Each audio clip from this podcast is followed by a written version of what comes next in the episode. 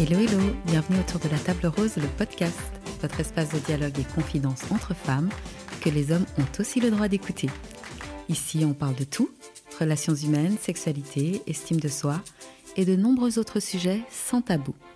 L'idée, s'asseoir autour d'une table pour parler de ce qui jalonne notre quotidien avec bienveillance, s'inspirer les unes des autres et surtout partager ensemble. Le témoignage et l'expérience de l'autre est, je pense, un don précieux que nous pouvons nous faire entre femmes. Ici, pas de science infuse, on partage des expériences, on se questionne et on débat sans prise de tête. Je m'appelle Pascal Andris et pendant que je m'installe à la table rose, préparez-vous un thé ou votre boisson préférée, posez-vous confortablement sur votre canapé ou vaquez tranquillement à vos occupations et je vous souhaite une belle écoute. Pour soutenir le podcast, en plus des 5 étoiles et de vos commentaires positifs et bienveillants, vous pouvez utiliser le lien PayPal que vous trouverez dans les infos et faire le don que vous voudrez. Cela m'aidera pour les frais de matériel et d'hébergement du podcast. Et comme toujours, vous aurez ma gratitude éternelle. J'ai eu le plaisir d'être contactée par les organisatrices du festival Black Helvetia pour vous proposer plusieurs podcasts autour de la construction identitaire des femmes noires vivantes en Suisse, ainsi qu'un podcast sur le racisme dans les soins. C'était un plaisir pour moi de rencontrer toutes ces femmes afrodescendantes et de leur donner, en collaboration avec le festival, la possibilité de s'exprimer sur leurs expériences d'enfants, de jeunes filles et de femmes noires vivant en Suisse. Le festival Black Helvetia, qui se tiendra du 30 septembre au 23 octobre 2022 ainsi qu'en 2023, a pour but de célébrer la diversité de la population suisse avec des propositions artistiques et culturelles et à s'interroger sur l'identité et le regard que chacun et chacune de nous portons sur l'autre et en particulier sur les femmes noires et afrodescendantes. Je vous laisse aller découvrir la superbe programmation du festival sur le site internet blackhelvetia.ch. Il y a des institutions où l'on s'attend à ce que les origines des unes et des uns ne soient pas un sujet, en particulier dans le domaine du soin. Et pourtant, malgré la déclaration de Genève, également intitulée Serment du médecin, qui indique entre autres Je ne permettrai pas que des considérations d'âge, de croyance, d'origine ethnique, de genre, d'orientation sexuelle, de statut social ou tout autre facteur s'interposent entre mon devoir et mon patient, force est de constater que bien souvent, il existe une catégorisation raciale qui a pour conséquence une mauvaise prise en charge des personnes racisées et des femmes noires en particulier. Bien qu'il y ait peu de données sur le sujet en Suisse, on sait que le racisme systémique trouve malheureusement sa place dans les différentes institutions de soins. Les centres de conseil qui recensent les incidents racistes en Suisse ont en effet mis en évidence une recrudescence de 27% des actes de racisme entre 2018 et 2019. Et dans le milieu de la santé, ces chiffres sont également en augmentation. Le racisme et ses préjugés ancrés depuis des siècles fait que des patients se retrouvent victimes de discrimination raciale de la part des équipes de soins et certains soignants se retrouvent également confrontés au racisme de leurs collègues. Quelle stratégie mettre en place pour être mieux soignés? Comment ces personnes font-elles face au quotidien? Et quelles solutions devraient être trouvées? C'est ce dont nous avons discuté avec Sandrine, Mireille et Nadine. Bonjour les filles. Bonjour. Bonjour. Alors, je vais vous demander de bien vouloir vous présenter en me disant qui vous êtes, ce que vous faites dans la vie et surtout ce que vous aimez faire. Sandrine, qui es-tu? Alors, euh, moi, de formation professionnelle, euh, je suis euh, éducatrice spécialisée. Ça fait 20 ans que je travaille dans le domaine, avec une une grande expérience avec des personnes souffrant de TSA, c'est un trouble du spectre autistique, avec d'autres troubles associés. Ensuite, côté privé, euh, je suis la maman de deux jeunes filles, une qui a 5 ans et une autre qui a une année. Au niveau des, on va dire, de mes activités extra-professionnelles, apparaître euh, chauffeur cuisinière, euh, ménagère et autres, je m'intéresse beaucoup à hum, tout ce qui est en lien avec la culture, on va dire, afro en général. Voilà. Et aussi euh, sensibiliser mes filles à la représentation de ce que les médias et la société euh, nous, nous, donnent en fait comme représentation. D'accord, merci. Et si tu dois te décrire en trois mots? Têtu, passionné, disons que je suis euh, obstinée. Enfin, mais je pense que ça va dans le, dans le sens du, du, du têtu. Alors moi, je suis Mireille. Euh, professionnellement, je suis coordinatrice mondiale de la vaccination pour l'Organisation internationale des migrations euh, au sein de l'ONU. Et puis, ça fait environ euh, 16 ans maintenant que je gravite dans, le, dans les Nations Unies, dans, euh, dans diverses agences. l'OMS, United et autres, et plus focalisée dans la santé publique et la gestion des subventions et des programmes. Je suis maman de trois enfants, trois garçons, 19, 13 et puis 6 ans. Ce que j'apprécie plus particulièrement, bien sûr, c'est mes enfants. Euh, je ne vais pas le cacher, parce surtout euh, que dans le cadre de mon travail et aussi de mes activités personnelles, je voyage beaucoup, énormément. Donc, je prends vraiment le temps, quand je suis avec eux, d'être à 100% avec eux. Donc, c'est vraiment euh, une priorité, même dans mes activités, on va dire, dans mes loisirs. Avec ça, j'essaie vraiment de capitaliser et les voyages professionnels et les activités que je peux faire dans un cadre privé. Donc, surtout dans l'autonomisation de la femme, euh, la femme noire notamment. Euh, partout où je vais, vraiment à, mon, petit niveau comme à d'autres euh, niveaux. J'essaie vraiment de faire beaucoup de bruit, d'aider les femmes que je rencontre partout où je vais, en espérant vraiment un jour pouvoir faire de ça mon unique activité, avec j'espère mes enfants à mes côtés. Donc voilà, c'est moi. Si tu te décrire en trois mots. Moi, je reprends le têtu. je suis très têtu. Mais j'ai aussi tendance à dire que ça fait de moi quelqu'un de très motivé et puis euh, très ambitieuse également, qui va vraiment jusqu'au bout euh, des choses. D'accord, merci. Je suis Nadine, donc. Je suis la maman de deux jeunes filles, une de 20 ans et l'autre de 10 ans. Je travaille dans le domaine des soins, donc je suis infirmière. Euh, j'aime beaucoup lire et puis faire du vélo. Si je devais me décrire en trois mots, je crois que je suis une femme euh, très tenace, très indépendante et très empathique. Merci beaucoup. Alors, ben, je vais commencer par vous demander, en fait, euh, vous, dans le domaine du soin, vos expériences racistes dont vous avez pu être soit témoin, soit victime, moi, je peux, je peux commencer. Mhm. Euh, euh, donc, des expériences, euh, je pense déjà en général, et je pense qu'on l'a certainement tout entendu, c'est vraiment souvent les mots qui reviennent. Oui, mais vous, les Noirs, vous supportez telle chose. Chez vous, les Noirs, ça, c'est normal. Surtout les femmes, quand on parle de, tout ce qui est gynécologique, obstétrique. Et finalement, on donne très peu d'attention justement à, à, nos déclarations, à nos soucis, etc. Parce qu'on pense vraiment que les Noirs et notamment la femme noire peut tout supporter et on va jamais en profondeur dans, dans, la recherche, par exemple, de difficultés. Et moi, j'ai une, expérience, donc je pense que mes trois accouchements m'ont fait euh, traverser ce genre d'expérience vraiment, mais très clairement. Euh, jusqu'à encore un dernier qui était donc une, fausse couche, qui est vraiment mais, le sommet des sommets. Euh, D'ailleurs, le premier, bon, j'étais très jeune, j'ai eu mon premier, j'avais 21 ans on va dire, j'exprime peu la douleur, donc je, ça veut dire je vais pas me mettre à crier, hurler, etc. Donc je, je sentais qu'il se passait quelque chose dans mon corps et j'appelle l'hôpital, j'explique. Euh, je pense que maintenant ça y est. Euh, elle me demande qui je suis, etc. Je, je dis, elle me dit ah ouais. Oh, mais vraiment on sent euh, la personne excédée. Oui, ok, venez. Mm. on va, ouais. bon c'est votre premier bébé puis en plus normalement, vous. Mais parce que, parce que tu étais déjà venue plusieurs fois J'étais déjà venue, voilà, c'est là où je faisais mes consultations, donc à l'hôpital, je ne sais pas si on peut nommer les hôpitaux, mais... bien sûr. Euh, donc euh, au CHUV, à Lausanne. Et donc c'est là où je faisais les dernières consultations mhm. de grossesse, etc. Une de mes tantes a accouché une semaine avant. D'accord. Donc portant aussi le même nom. Et elle, bien sûr, elle, elle hurlait. Enfin, chacune, je pense, réagit à sa mhm. façon à la douleur. Mhm. Et puis elle m'a très clairement dit au téléphone, ouais, mais vous, normalement, euh, vous hurlez, euh, bon, ok, venez, on va vous consulter, etc. Et puis on va voir ce qu'il y en a. Puis je suis arrivée vraiment, mais euh, cool, je marchais bien, mais je sentais qu'il se passait vraiment quelque chose dans mon corps. Et la sage-femme qui était là présente, elle me dit, bon, moi j'ai 20, 20 années de, de métier, je vois très bien que, enfin, c'est toujours dans l'exagération avec vous. Puis j'ai tellement insisté que j'ai fait non, mais là, vraiment, je connais mon corps, je pense mieux que vous, malgré vos 20 années euh, d'expérience. Il faut au moins que je vois un médecin, si ce n'est pas vous, si vous, euh, donc elle a vraiment entré dans les pieds, etc. Je suis quand même allée dans une salle de consultation.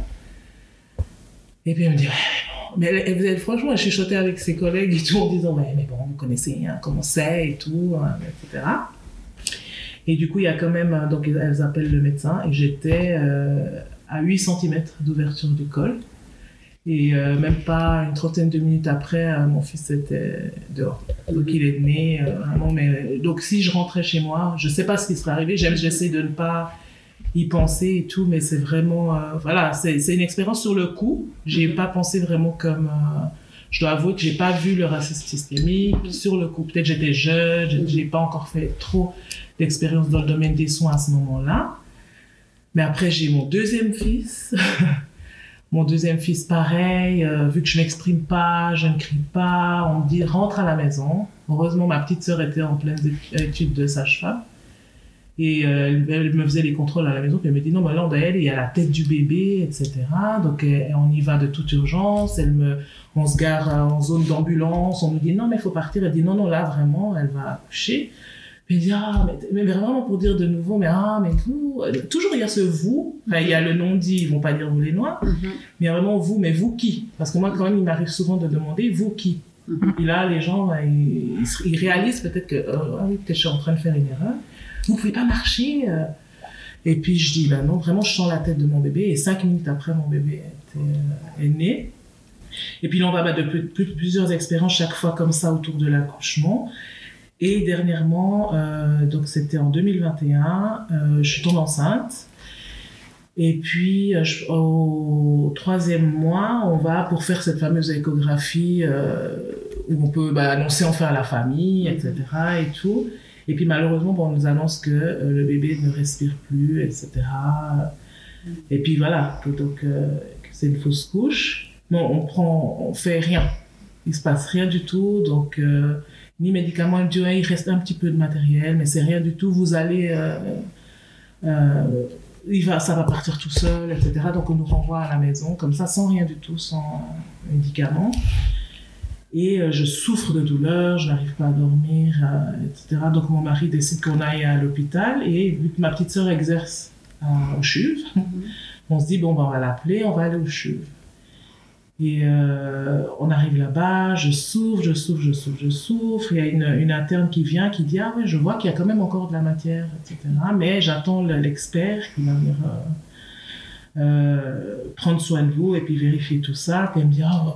Puis après, lui, il arrive en disant Mais vous êtes sûr que c'est pas vos règles? Je dis Non, mais je viens de faire une fausse couche, clairement, et je, ça fait des jours que je saigne, que j'ai mal, il y a quelque chose qui ne fonctionne pas.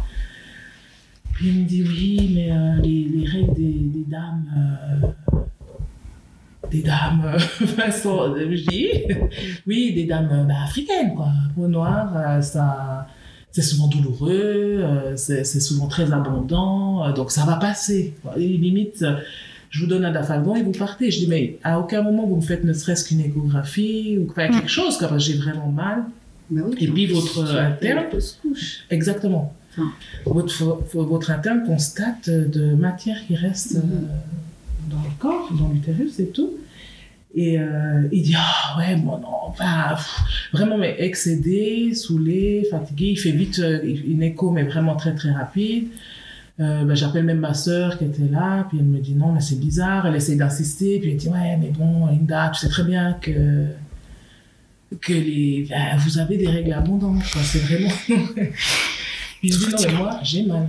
J'ai mal. Là, là, il en va vraiment de ma, mon, mari qui, qui paniquait, qui, bon.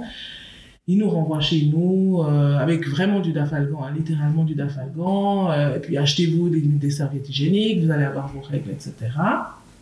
Le CHUV, hein, on parle de l'expert en obstétrique quand même. Et puis expert en ultrasons et tout, qui refuse catégoriquement de faire quoi que ce soit, d'aller plus loin en tout cas dans les examens. Donc on repart. Il fallait qu'on voyage le lendemain, donc on est parti en Belgique. Et là-bas, mais tout le long du chemin, douleur, saignement, mais horrible, terrible, etc. J'appelle plusieurs hôpitaux là-bas aussi. Ils me répondent presque pareil. Donc j'explique un peu mes antécédents, qui je suis et tout. Et ils me disent aussi, oui, bon, il arrive souvent qu'après les fausses couches, et en plus, de par votre origine, voilà, les règles peuvent aller de plus en plus abondantes, elles peuvent être de plus en plus abondantes, etc., etc. Jusqu'à que je trouve enfin euh, une, euh, une, gynécologue qui accepte de me recevoir. Non, mais c'est fou, c'était presque, je me battais pour qu'on me reçoive pour cette douleur-là. Et puis qui, elle, euh, me dit, ah, moi, moi j'ai vécu en Afrique. Et je sais qu'une femme africaine, là c'était plutôt, on va dire, un racisme un peu plus positif, on va dire un préjugé positif. qu'une femme africaine, quand elle insiste sur une douleur, quand elle insiste sur quelque chose, c'est qu'il y a, il y a vraiment quelque chose de sous-jacent et tout. Euh, J'aimerais vraiment approfondir les recherches et tout. Et donc, elle fait vraiment euh, tous les examens possibles et imaginables. Et elle découvre vraiment un gros caillot euh, de sang qui commençait à se former.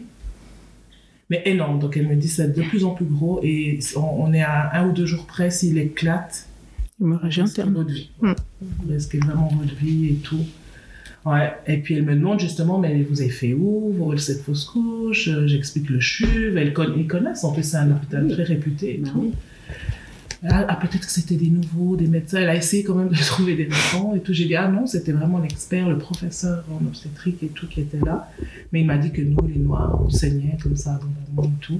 Puis elle m'a, elle m'a clairement dit, c'est vrai que les médecins, on a tendance à penser que c'est plus facile pour les femmes noires, qu'on on vous calme un peu et puis vous pouvez partir. Elle, avouait vraiment que malheureusement, ils font euh, ces fautes-là.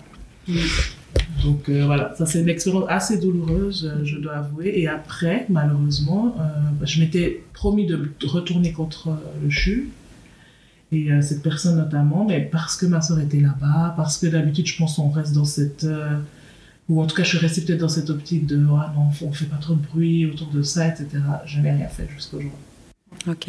Et c'est quelque chose que tu envisages éventuellement de, de changer de, D'avis dessus Ou quelque Oui. chose que tu réfléchis encore malgré que ta sœur euh, travaille là-bas Ou tu te dis non, en fait, Il faut, je vais faut que pas. j'aille- faut que j'aille plus loin et je pense que je remercie no- notamment Black Helvetia, euh, vous toutes, je pense que ça motive. On se dit, ben voilà, il faut euh, quand même faire quelque chose, il faut pas que ça reste impuni comme ça. Parce que ben, c'était quand même ma vie euh, qui était en jeu, mais vraiment clairement éprouvée par des rapports médicaux, etc. Je pense pas qu'on devrait être amené à aller à plus de 600 km pour euh, trouver une solution sur un problème médical à cause de pré- préjugés comme ça. Préjugés comme ça. Puis je pense tout simplement qu'on a le droit d'être entendu, en fait, que l'on soit noir, que l'on soit blanche, que l'on soit asiatique, euh, peu importe. Mais, mais c'est ce, ce problème de où on pense que la femme noire, elle peut tellement bien supporter. euh, et je ne jette pas la pierre, entendons-nous bien, mais tu disais toi-même, tu, n'as- tu ne cries pas, tu ne... Et en fait, moi, je crois qu'aujourd'hui, il faut qu'on n'hésite pas à, à crier, dire qu'on a très mal. Et je crois à leur fameuse échelle, parce que moi j'ai appris que en fait cette échelle de 1 à 10 n'est pas la seule qui existe. Il paraît qu'il y a plusieurs échelles hein, pour euh, estimer la douleur, évaluer la douleur, mais qu'il faut mentir. En fait, 1 à 10, non, je suis à 25. Parce que, en fait, euh, on ne nous entend pas sinon. Euh, et, et ça, c'est vraiment quelque chose que, aujourd'hui, quand euh, j'ai une amie qui me disait euh, bah, j'ai mal au ventre, elle est allée chez le médecin, j'ai dit mais tu dis surtout pas que tu es à 7 ou à 6, parce qu'en fait, en plus, elle, elle dit ça, mais elle est déjà à 10 en- sur l'échelle qu'on lui donne, mais elle dit 6 pour, euh, tu vois, atténuer. Et je me dis, non, il faut qu'on arrête. Oui, il faut arrêter. Mais le problème, c'est que hum, quand on exprime la, la, la, douleur de comme on a envie de l'exprimer, si j'ose dire, c'est qu'après on va nous targuer pour euh, un peu des folles.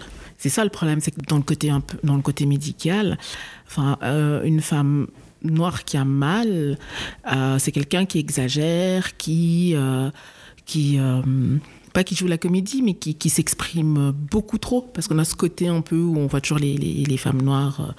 Très exubérantes, euh, qui, qui, qui, qui parlent fort, qui rigolent fort et tout le reste. Et puis une fois qu'on exprime euh, de la douleur, ça, ça reste aussi un peu dans l'imaginaire euh, collectif, euh, dans, dans ce registre-là.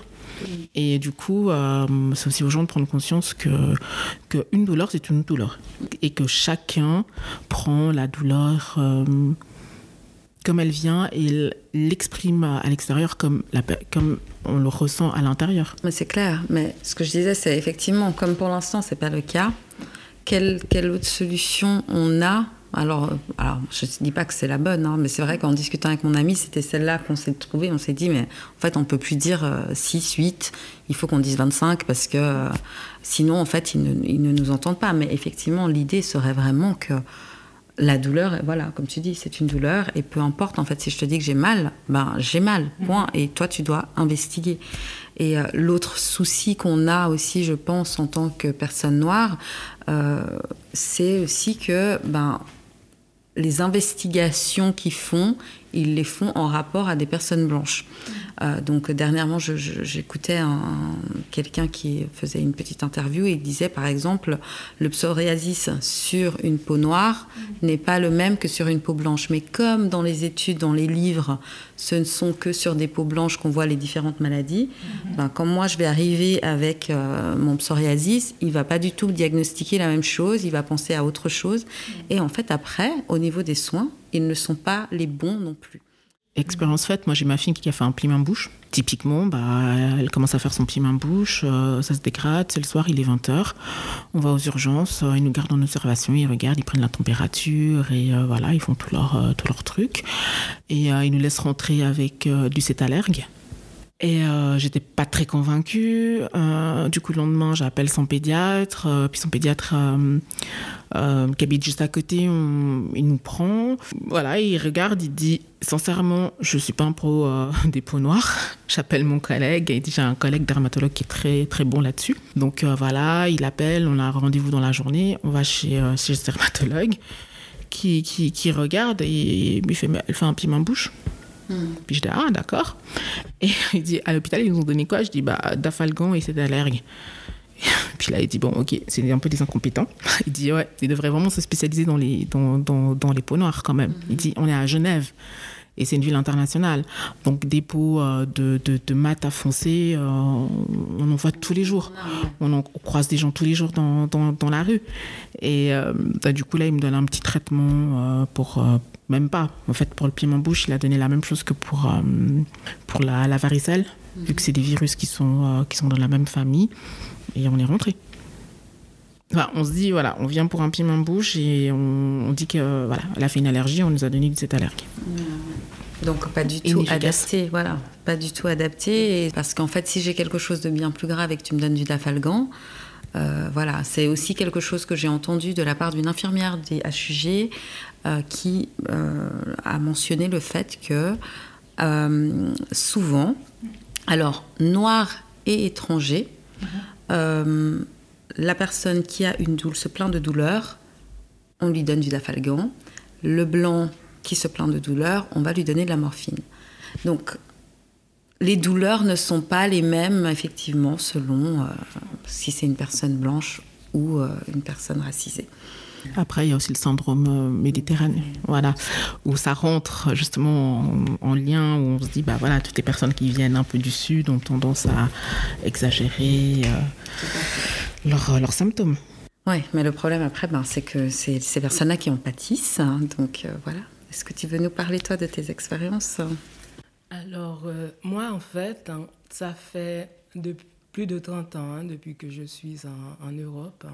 J'ai beaucoup vécu de racisme lorsque j'étais à Paris, mais je dois sincèrement vous dire que ça fait, juste aux histoires de George Floyd, c'est vraiment ça fait vraiment deux ans depuis que je prends conscience hein, du racisme.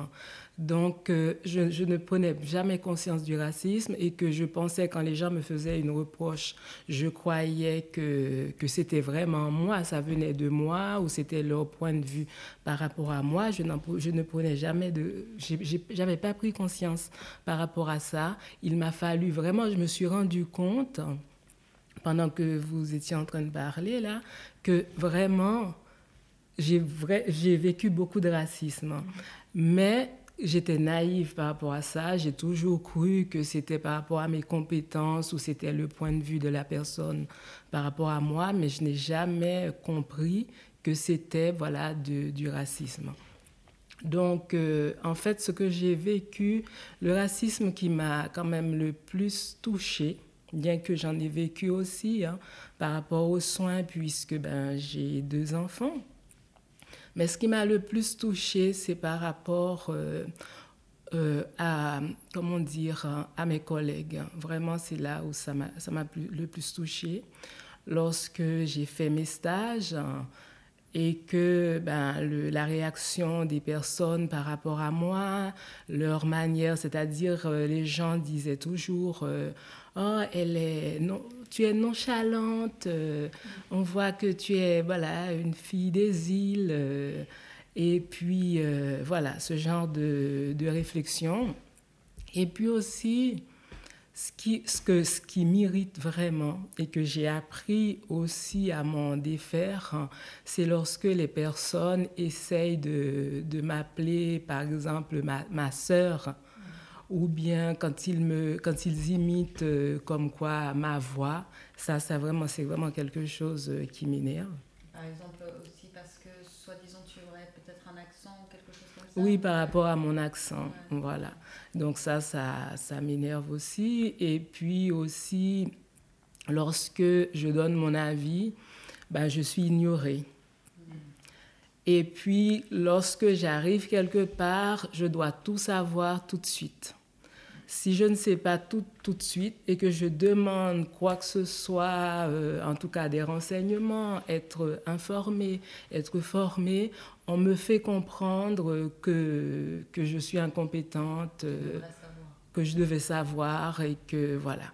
Donc euh, moi, je suis en fait une personne, j'ai fait mes études sur le tard. Hein, parce que quand je suis arrivée en Suisse, j'avais 15 ans et je n'avais pas la possibilité hein, de, de faire des études. Donc c'est lorsque j'ai eu euh, ma première fille à l'âge de quand elle a eu 3 ans, j'ai fait une première formation dans les soins. Et puis donc il a fallu que je fasse des stages. J'avais déjà à l'époque 33 euh, ans. Donc, euh, quand j'arrive sur un lieu de stage, alors que je devais être euh, considérée comme une jeune stagiaire, j'étais considérée comme une personne qui devait tout savoir. Et on m'envoyait, me renvoyait toujours à mon incompétence.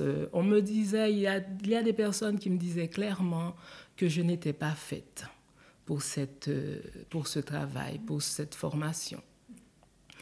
Et puis malgré cela, donc j'ai pleuré. Vraiment, j'ai passé beaucoup de temps à pleurer parce que je suis vraiment malheureusement une personne hypersensible. Donc vraiment les réactions, tout, tout me touche. Donc euh, voilà, je pleure, j'arrive chez moi, je pleure, euh, puis vraiment à chaque fois je descends au fond du trou. Et malgré cela, j'ai toujours euh, tenu le coup, aller de l'avant. Je me suis toujours dit, il faut euh, il faut, voilà, à chaque fois, on me disait, j'avais un tas de défauts. À chaque fois, j'essayais de corriger mes tas de défauts. C'était vraiment comme si je devais euh, gravir, je ne sais, je ne sais quelle montagne, impossible. Et à chaque fois, à chaque fois, j'ai essayé, j'ai essayé. Mais heureusement, j'ai toujours trouvé une personne pour me soutenir, une personne pour me dire ici, ça se passe comme ça.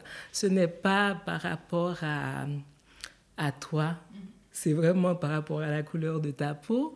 Et puis, dans ma tête, euh, j'ai toujours refusé de de croire que les gens étaient racistes, surtout en Suisse. Je me dis, il n'y a pas de racisme en Suisse. On a la possibilité de faire les mêmes études que les, que les autres Suisses, les Européens. En Suisse, il n'y a pas de racisme. Et quand quelqu'un, même quelqu'un de la même couleur que moi, me disait qu'il y a du racisme, je disais ben, que la personne exagérait. Donc, euh, à chaque fois. Et puis, ben, je prenais sur moi et puis j'ai réussi, j'avais réussi cette première formation. Et puis, donc, euh, pendant trois ans, et puis après, j'ai fait une seconde formation. Et puis là, il fallait encore euh, faire. Euh, donc, j'avais travaillé surtout. Après cette première formation, j'ai travaillé pendant quatre ans. Et puis là, rebelote, c'était du racisme quand je suis arrivée dans cet établissement, mais vraiment un racisme violent, mais terrible, vraiment qui m'a laissé des séquelles encore aujourd'hui. Vraiment, c'est ça, ça m'a vraiment fait plonger quoi. Et malgré cela, je n'ai jamais loupé un seul jour. Je me suis jamais découragée. J'en ai peu parlé hein, avec mon entourage parce que j'avais honte. Je croyais toujours que qu'en fait, j'étais incompétente. Et je ne voulais pas, les, personnes de mon entourage, merci, me voient comme une personne forte. Et puis, je ne voulais pas leur envoyer cette image de moi. Et on me dit toujours, mais tu es tellement forte et tout. Et, et puis, voilà, je, je n'en parlais pas, je prenais sur moi. Et puis, mais vraiment, c'était tout le temps, tout le long. Donc, j'ai vécu euh, pendant ces quatre ans, ces quatre premières années. Donc, c'était ta formation d'infirmière de, Non, ah, ça, c'était la première formation d'ASCC. Et puis, je me disais que ce racisme était dû au fait que j'étais ASCC parce qu'à ce moment-là, cette profession était nouvelle. C'est quoi ASCC C'est assistante en soins et santé communautaire. Donc les gens ne connaissaient pas cette profession, euh, les aides-soignantes se sentaient menacées et les infirmières se sentaient menacées parce qu'elles pensaient que c'était voilà, des infirmières à, à, rabais en fait. Donc lorsque je suis arrivée le premier jour dans cette unité, on m'a fait comprendre qu'ici on ne veut pas d'ASCC, mais on nous a imposé des ASCC. Et j'avais déjà vécu euh, cette expérience dans un EMS. Hein. On m'avait fait comprendre. Mais alors là, j'avais comme euh, euh, un nid d'abeilles qui, qui m'attaquait, vraiment, partout où j'allais. Et malgré cela, je me suis aussi, je me suis battue, je ne me suis jamais laissée décourager. Mais étant donné que je suis tellement sensible, j'avais vraiment, ça, me faisait très très mal. Il m'a fallu beaucoup de temps pour comprendre par où j'étais passée. Et puis, donc après, je me suis dit, mais c'est parce que je, je suis à SCC, c'est pour ça qu'on se comporte de cette manière-là envers moi. Et puis, j'ai une collègue qui m'a. J'ai demandé le premier jour une information, évidemment. Puis elle m'a dit, mais tu es une idiote ou quoi? Et puis, euh, et là, il y a des jours, là, j'étais vraiment forte. Je lui ai dit, est-ce que tu viens de me traiter d'idiote? Et puis elle m'a dit, après, elle ne savait plus quoi faire. Après, j'ai été voir la chef, et la chef, elle m'a dit, oui, euh, il faut pas prendre ça pour toi, machin, il faut laisser passer. Et puis, elle a quand même euh, poussé cette collègue à me faire des excuses. Et puis je ne me souviens plus, mais il me semble qu'elle m'a quand même fait des excuses. Et puis avec, euh, avec le temps, on est quand même euh, devenu, euh, on a quand même eu des bons rapports. Hein. Donc ça, cet événement s'était passé, étant donné aussi, j'étais pas la seule noire dans cette unité aussi. Et puis on, on s'en prenait à un moment donné, les personnes arrêtaient de s'en prendre à moi les personnes s'en prenaient à, ma collègue. C'est vraiment une façon de diviser hein, pour me, mieux régner. Donc euh, c'était un moment elle, un moment moi. Donc euh, c'était assez, assez complexe hein, à comprendre. Hein. La, collègue de, qui, euh, qui a aussi souffert de, de tout ça, c'est aussi une personne noire. Ah oui, oui. Alors il était à SCC comme moi. On est arrivé à un mois d'intervalle dans la même unité. À un moment donné, on s'en prenait à moi et à un moment donné, on s'en prenait à elle. Par contre, les autres ASCC qui étaient blancs, qui sont arrivés, c'était pas pareil. Je me suis rendu compte quelques temps plus tard, je pense que c'était une année plus tard, ce n'était pas pareil. Donc c'était vraiment à cause oui, puis moi, je pensais que c'était à cause de mon incompétence. Donc, je me suis de nouveau remise en question. Je m'en suis voulu. Je me détestais. Parfois, je passais même devant un miroir. Je pouvais même pas me regarder. Hein. C'était tellement fort. Et c'est comme si je n'avais pas de place. Je n'avais pas ma place. Et ça me vraiment prenait dans les tripes. Et puis, je, je me disais, à l'époque, j'avais une fille que je devais continuer pour ma fille. Et puis j'ai continué. Mais vraiment, les pires pensées me sont traversées l'esprit. Et puis ensuite, hein, alors je me disais, c'est à cause de ce métier d'ASCC. Donc j'ai voulu changer de métier. J'ai fait une formation à la HEDS d'infirmière. J'ai commencé cette formation, j'avais 40 euh, ans passés. Hein. Donc j'ai fait une autre formation en pensant que c'était le fait d'être à SCC, c'est la raison pour laquelle on me traitait de la sorte. Et puis la même chose, donc j'ai refait les stages, là, les stages pareil, le racisme. Et puis le dernier jour de mon stage dans une des hôpitaux de, en tout cas dans un hôpital à Genève, j'étais convoquée dans le bureau de la chef hein, de, de soins, où là vraiment il y avait autour de moi des femmes, et puis elles se sont mises à jacasser. Ah, bon, j'ai quand même réussi euh, mon stage, mais elles m'ont vraiment fait comprendre, ah, vous, n'aurez pas votre place chez nous. Donc vraiment, c'était incroyable. Personnellement, moi, j'étais aussi confrontée à cette remise en cause de, des, compétences, parce que en plus de voilà d'autres formations, j'ai euh, une formation pour euh, suivre les apprentis. Mon apprenti, à qui j'ai sauvé les fesses parce qu'on voulait la virer et qu'on a trouvé euh, des arrangements où moi je me suis mis euh, ma chef à, dos suite à ça. Parce que voilà les rapports de service ont été très tendus après avec euh, mon ancienne chef. Et même mon, enfin voilà mon apprenti à un moment donné m'a fait douter de mes compétences. En fait voilà quand moi je lui donnais des rendez-vous pour pour, euh, pour l'encadrer, pour suivre sa formation, des choses comme ça. Déjà, des fois, elle respectait pas les rendez-vous. Elle venait pas. Euh, quand je lui demandais de me rendre des travaux euh, qui étaient justement dans le dans le canevas, en fait, dans le suivi de, de, la, de la formation, elle me rendait pas les travaux en temps et en heure. Et après, au niveau de la commissaire d'apprentissage, elle me faisait passer pour, pour une bête, quoi, pour une personne qui n'arrivait pas à la suivre. Au bout de trois ans, euh, j'ai dit euh, non, stop, je peux pas, peux pas m'engager pour ça. Puis là, c'est parti en, psychodrame. Vous êtes un peu, euh, un peu trop carré avec elle, un peu trop rigide. et après, je me suis vraiment sentie, enfin, idiote dans, dans, dans ça parce que je me suis dit, mais en fait, j'arrive pas à suivre une apprentie. Qu'est-ce qui s'est passé. Et euh, puis même mes collègues en fait m'ont dit oui mais bon tu vois toi t'es es trop euh, trop stricte. euh. Je me rappelle il y avait une collègue assez âgée qui, qui m'a dit oui t'as été élevée à l'africaine. Enfin ça c'est le, terme que j'ai beaucoup entendu c'est ça t'as été élevée à l'africaine puis je veux dire ça veut dire qu'elle dit ouais tu vois un peu les mamans africaines elles sont très strictes avec leurs enfants. Peut-être que toi tu t'es comme elle est jeune ton apprenti tu t'es sentie obligé de la coacher de cette manière euh, et tout. Et puis tu, tu as, fait un peu ta maman africaine. Et euh, là, moi, je tombée des nues.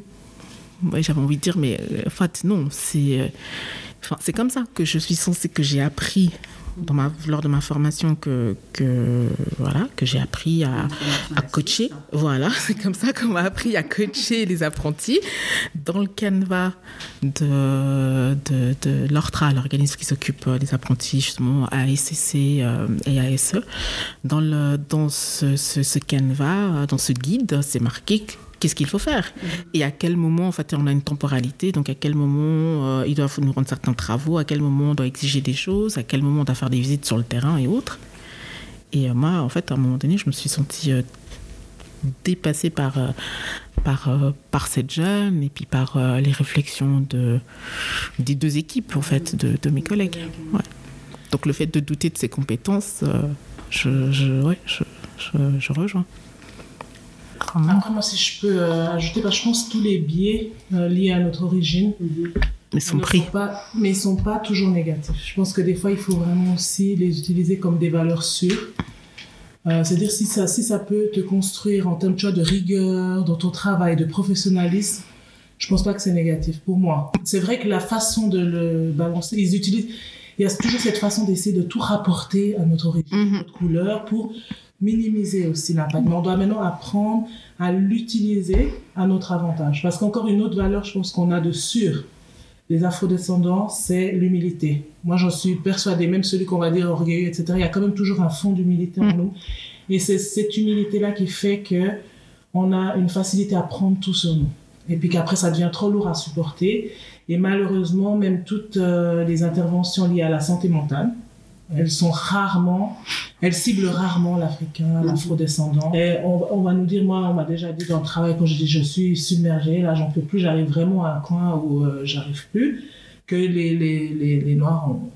on y arrive Non, Non, ça n'existe pas chez vous. euh. Mais Avec tout ce que vous supportez Déjà, même pour nous-mêmes, c'est ultra difficile à accepter. Oui, moi qui suis dans... construit comme ça. Voilà, et puis moi qui suis dans le domaine, euh, voir des bénéficiaires afro noirs, afro-descendants et autres, qui souffrent de troubles psychiques et mentaux. C'est pas que c'est rare, mais les voir en institution, il y en a de plus en plus, hein, il y en a beaucoup, mais, mais voilà, mais c'est rare parce que les familles, euh, les familles font, font, tout pour que ça reste en, en, famille. Et puis euh, après aussi parler de la santé mentale, parce que bien souvent on se rend compte qu'on a le bénéficiaire qui, qui, qui est là, qu'on accompagne. Mais après, il faut aussi accompagner les autres membres de la famille. Et puis, des fois, il y a d'autres membres de la famille qui souffrent de cette situation et qui, sont aussi, euh, qui ont aussi besoin euh, d'être accompagnés. Et c'est ultra difficile de, de, leur faire entendre ça. Mm Et ce qui fait que des fois, ils ont des comportements, des réactions qui ne sont pas adéquates et après, qui peuvent faire en sorte que ça braque les équipes. Et euh, aussi ce, cette chose de, oui, bon, bah voilà, oh, ça a été fait à l'africaine. Mm J'ai envie de dire, comment ça? Enfin voilà, il y a des, voilà, on a des, des, marches à suivre, euh, des entretiens régulièrement avec les parents euh, et, et, tout. Puis tu te dis, ouais. Et puis quand on entend des collègues qui disent, oui, bon, les parents, bon, c'est un, ouais, un rendez-vous qui a été euh, à la fin, ça a été fait à l'africaine. Puis envie de dire, ça veut dire quoi, fait, fait à l'africaine Voilà, c'est euh, on a autant des bénéficiaires qui sont camerounais, congolais, ivoiriens, euh, africains du Sud, euh, cubains et, et, autres. Et même un cubain foncé, c'est quelque chose qui se passe à l'africaine. Oui, oui. Mmh. Ouais. Mais je pense que c'est aussi, aussi à cause de l'impunité. Mmh.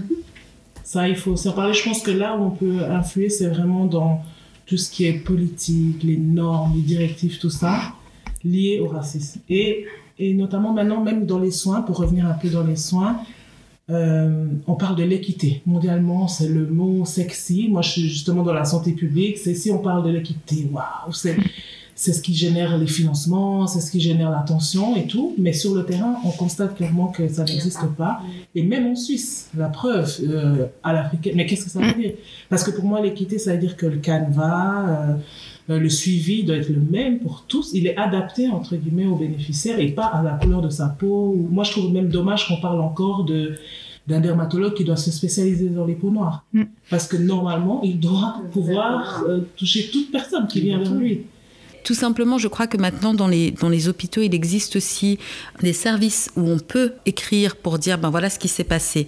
Alors, qu'on ne se voile pas la face, c'est très compliqué euh, dans les hôpitaux d'arriver pour un médecin qui a fait une erreur, qui a, eu un, qui a été raciste, de pouvoir obtenir quelque chose.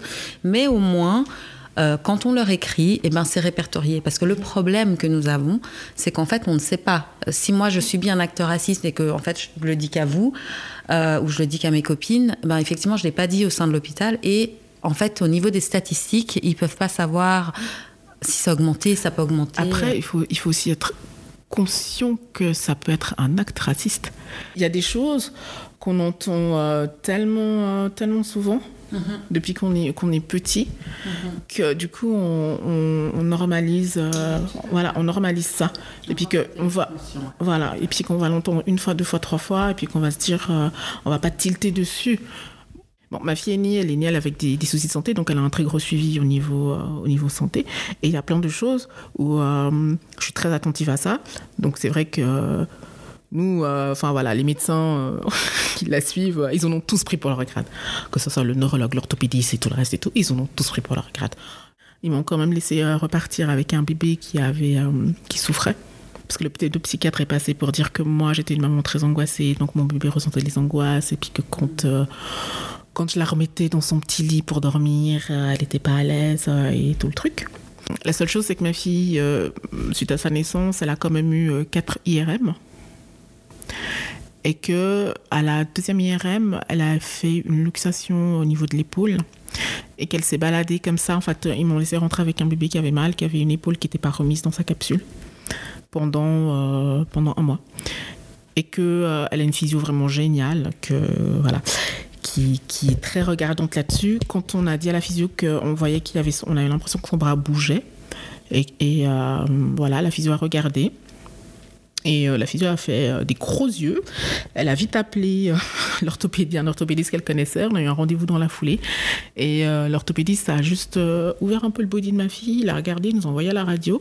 Quand je lui ai dit qu'elle avait eu 4 IRM avant qu'on sorte de l'hôpital, donc trois semaines, trois semaines avant, il a regardé, il a fait Ah, ça fait un mois qu'elle se balade avec l'épaule qui, qui se balade en fait. Mmh. Voilà. Et qu'elle pleurait tout le temps, tout le temps, tout le temps et que c'était pas moi, en tant que maman angoissée, qui avait ça. Et du coup, ma fille a dû subir une opération alors qu'elle n'était même pas. Euh, enfin, virtuellement, selon sa date de conception, elle n'était même pas née encore. Donc, elle a dû subir une opération euh, de deux heures pour une heure, une heure et demie à peu près pour lui remettre l'épaule dans la capsule, tout refixer et tout le reste.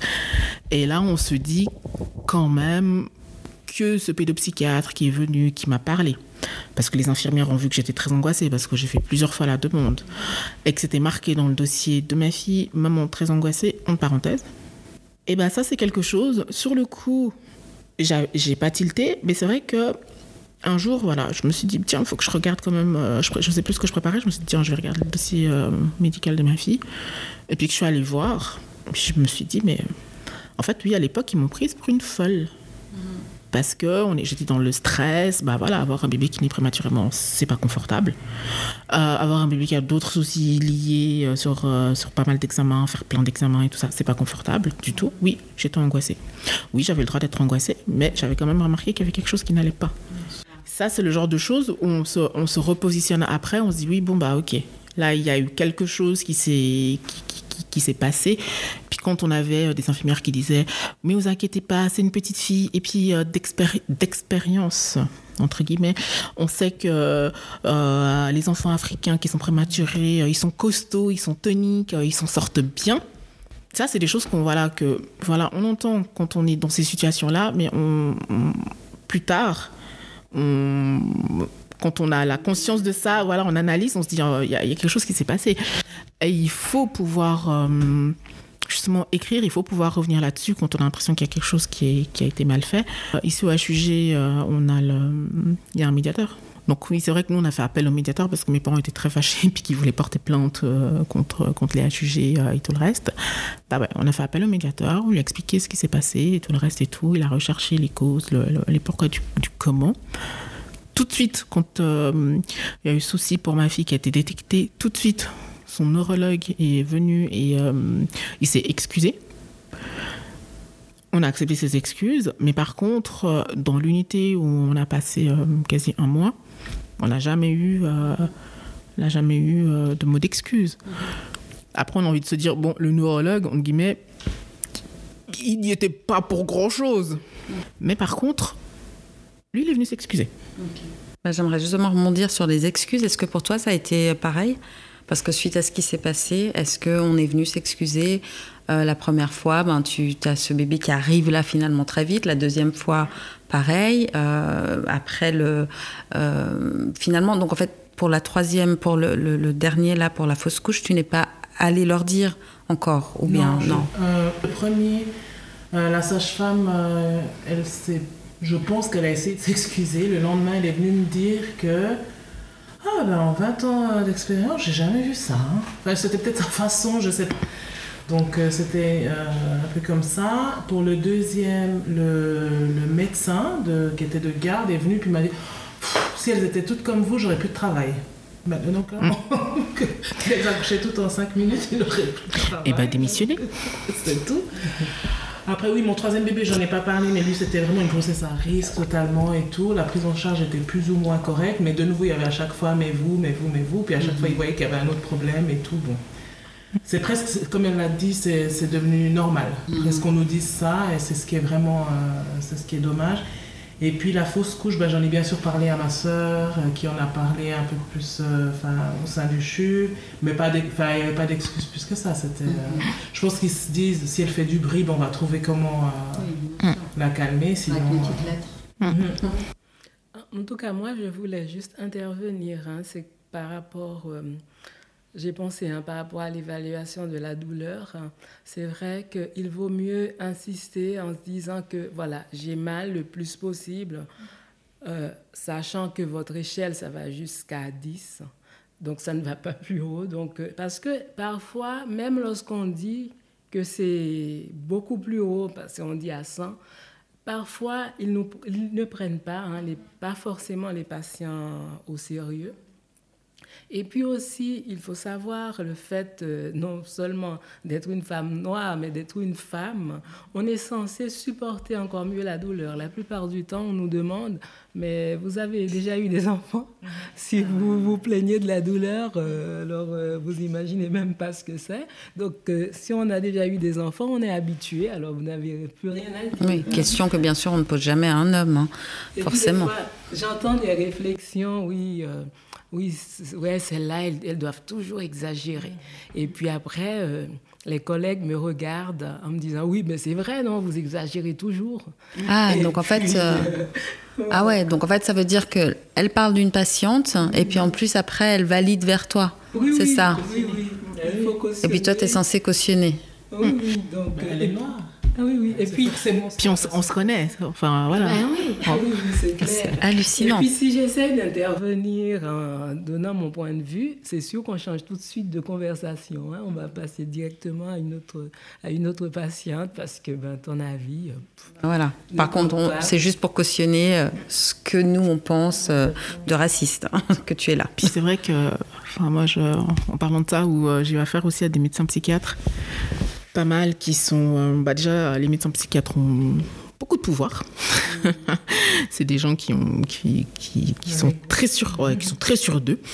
Et euh, par rapport à, enfin voilà, ça me, par rapport à deux patients qui ont à peu près le même profil au niveau de la symptomatologie, c'est à peu près pareil. Et euh, on se dit, bah, le patient, le patient africain qui a une dose de médicaments très élevé. Mhm. Puis on dit oui, mais bon, parce qu'il se porte. Euh, oui, parce que euh, sinon, euh, il va être très nerveux. Et puis en plus, vu qu'il est grand, qu'il est costaud, enfin, on le voit comme, comme, comme une armoire à glace. Oui, dans sa jeunesse, il a eu un passage, un épisode de, de grande violence, parce qu'il était pas bien, justement parce qu'il avait mal et qu'on n'était pas capable d'entendre, qui est stabilisé depuis une dizaine d'années et qu'on disait qu'il fallait baisser la médication. Moi, j'avais réussi à convaincre une collègue euh, qui était sa référente que je disais que, bah, en fait, il a beaucoup. Donc, euh, il faut baisser la médication parce qu'on sait que les médicaments ont, euh, des effets secondaires des fois assez, assez conséquents. Et on avait l'autre patient notre patient européen, où on se disait, bah, lui, en fait, il avait une médication légère et il fallait peut-être un peu l'augmenter pour qu'il soit un peu plus stable. Et avec ce médecin psychiatre, où je me rappelle ce jour-là, euh, enfin, ils avaient les deux rendez-vous sur la même, enfin, sur l'après-midi, ils avaient les deux rendez-vous. Donc, du coup, je les ai accompagnés les deux, où on disait, bah, en fait, celui-là, il faudrait peut-être baisser la médication parce que ça fait un bon classe de médication, qu'il est stabilisé, puis qu'on pourrait faire un, essai, voire proposer une fenêtre thérapeutique par rapport, par rapport à ça. Et le médecin psychiatre qui disait non, non, non, non, non, parce que euh, vu les antécédents et tout, alors que les antécédents ont peut-être une dizaine d'années. Et euh, de l'autre côté, on avait l'autre où on disait, bah, en fait, euh, voilà, vu l'anamnèse et ce qui s'est passé euh, ces deux, trois dernières années, où on se rend compte qu'il devient de plus en plus violent, que les troubles du comportement sont de plus en plus forts, il faudrait peut-être penser à augmenter la médication et le médecin, il ne voulait pas. Il disait non, alors euh, vous savez, les médicaments, ils ont beaucoup d'effets secondaires, euh, il faut préserver, il est quand même un peu jeune, et, euh, et voilà, et tous sont, tous laïus. Alors qu'on se disait, bon, bah, en fait, les deux, ils ont trois ans d'écart. Hein. Mmh. le poids de mesure pour trois ans d'écart. Il y a trois ans d'écart, on ne veut pas dire que voilà, il y en a un qui est plus jeune que, beaucoup, beaucoup plus jeune que l'autre et autres, et pourtant, l'autre, au niveau de ses troubles du comportement, ça commence à aller crescendo. Mmh. Ouais, mais après, il y a encore de nouveau, ça c'est la question du genre aussi. Ça veut dire l'homme, on prend pas de risque. L'homme noir, c'est sûr, il est tellement violent, il exagère. Et donc, il faut le. Il faut le tasser, il faut le, voilà, bourrer de médicaments pour qu'il soit HS. Par contre, la femme noire, elle, alors, elle peut aller dans la douleur, euh, tout va bien, et on ne lui donne rien. Donc, euh, et de nouveau, les deux pâtissent, quoi. Mm-hmm. C'est. Euh, affolant. C'est franchement, et puis fatigant aussi, surtout, je trouve. Parce euh. qu'après, aussi, le problème, c'est que quand on essaie de relever, euh, de relever ça en équipe, on passe pour, euh, pour la rabat-joie. Mhm. Ou pour la personne qui a, fait des études ou au moment, à ce moment-là qui avait un module sur euh, tout ce qui était genre, enfin racisme et tout ce qui était les différences de genre, on a envie de, de ramener sa science. Mhm. Voilà. On a envie de ramener sa science sur le terrain, de montrer qu'on sait, qu'on est, qu'on est partie prenant et tout le reste qu'on voit le racisme partout et qu'on est une femme et que notre voix, la plupart, moi, parfois, il y en a qui ignorent hein, ce que j'ai à dire. C'est comme si notre voix ne comptait pas. C'est invisible, quoi. Il y a tout ça. C'est clair. Mhm.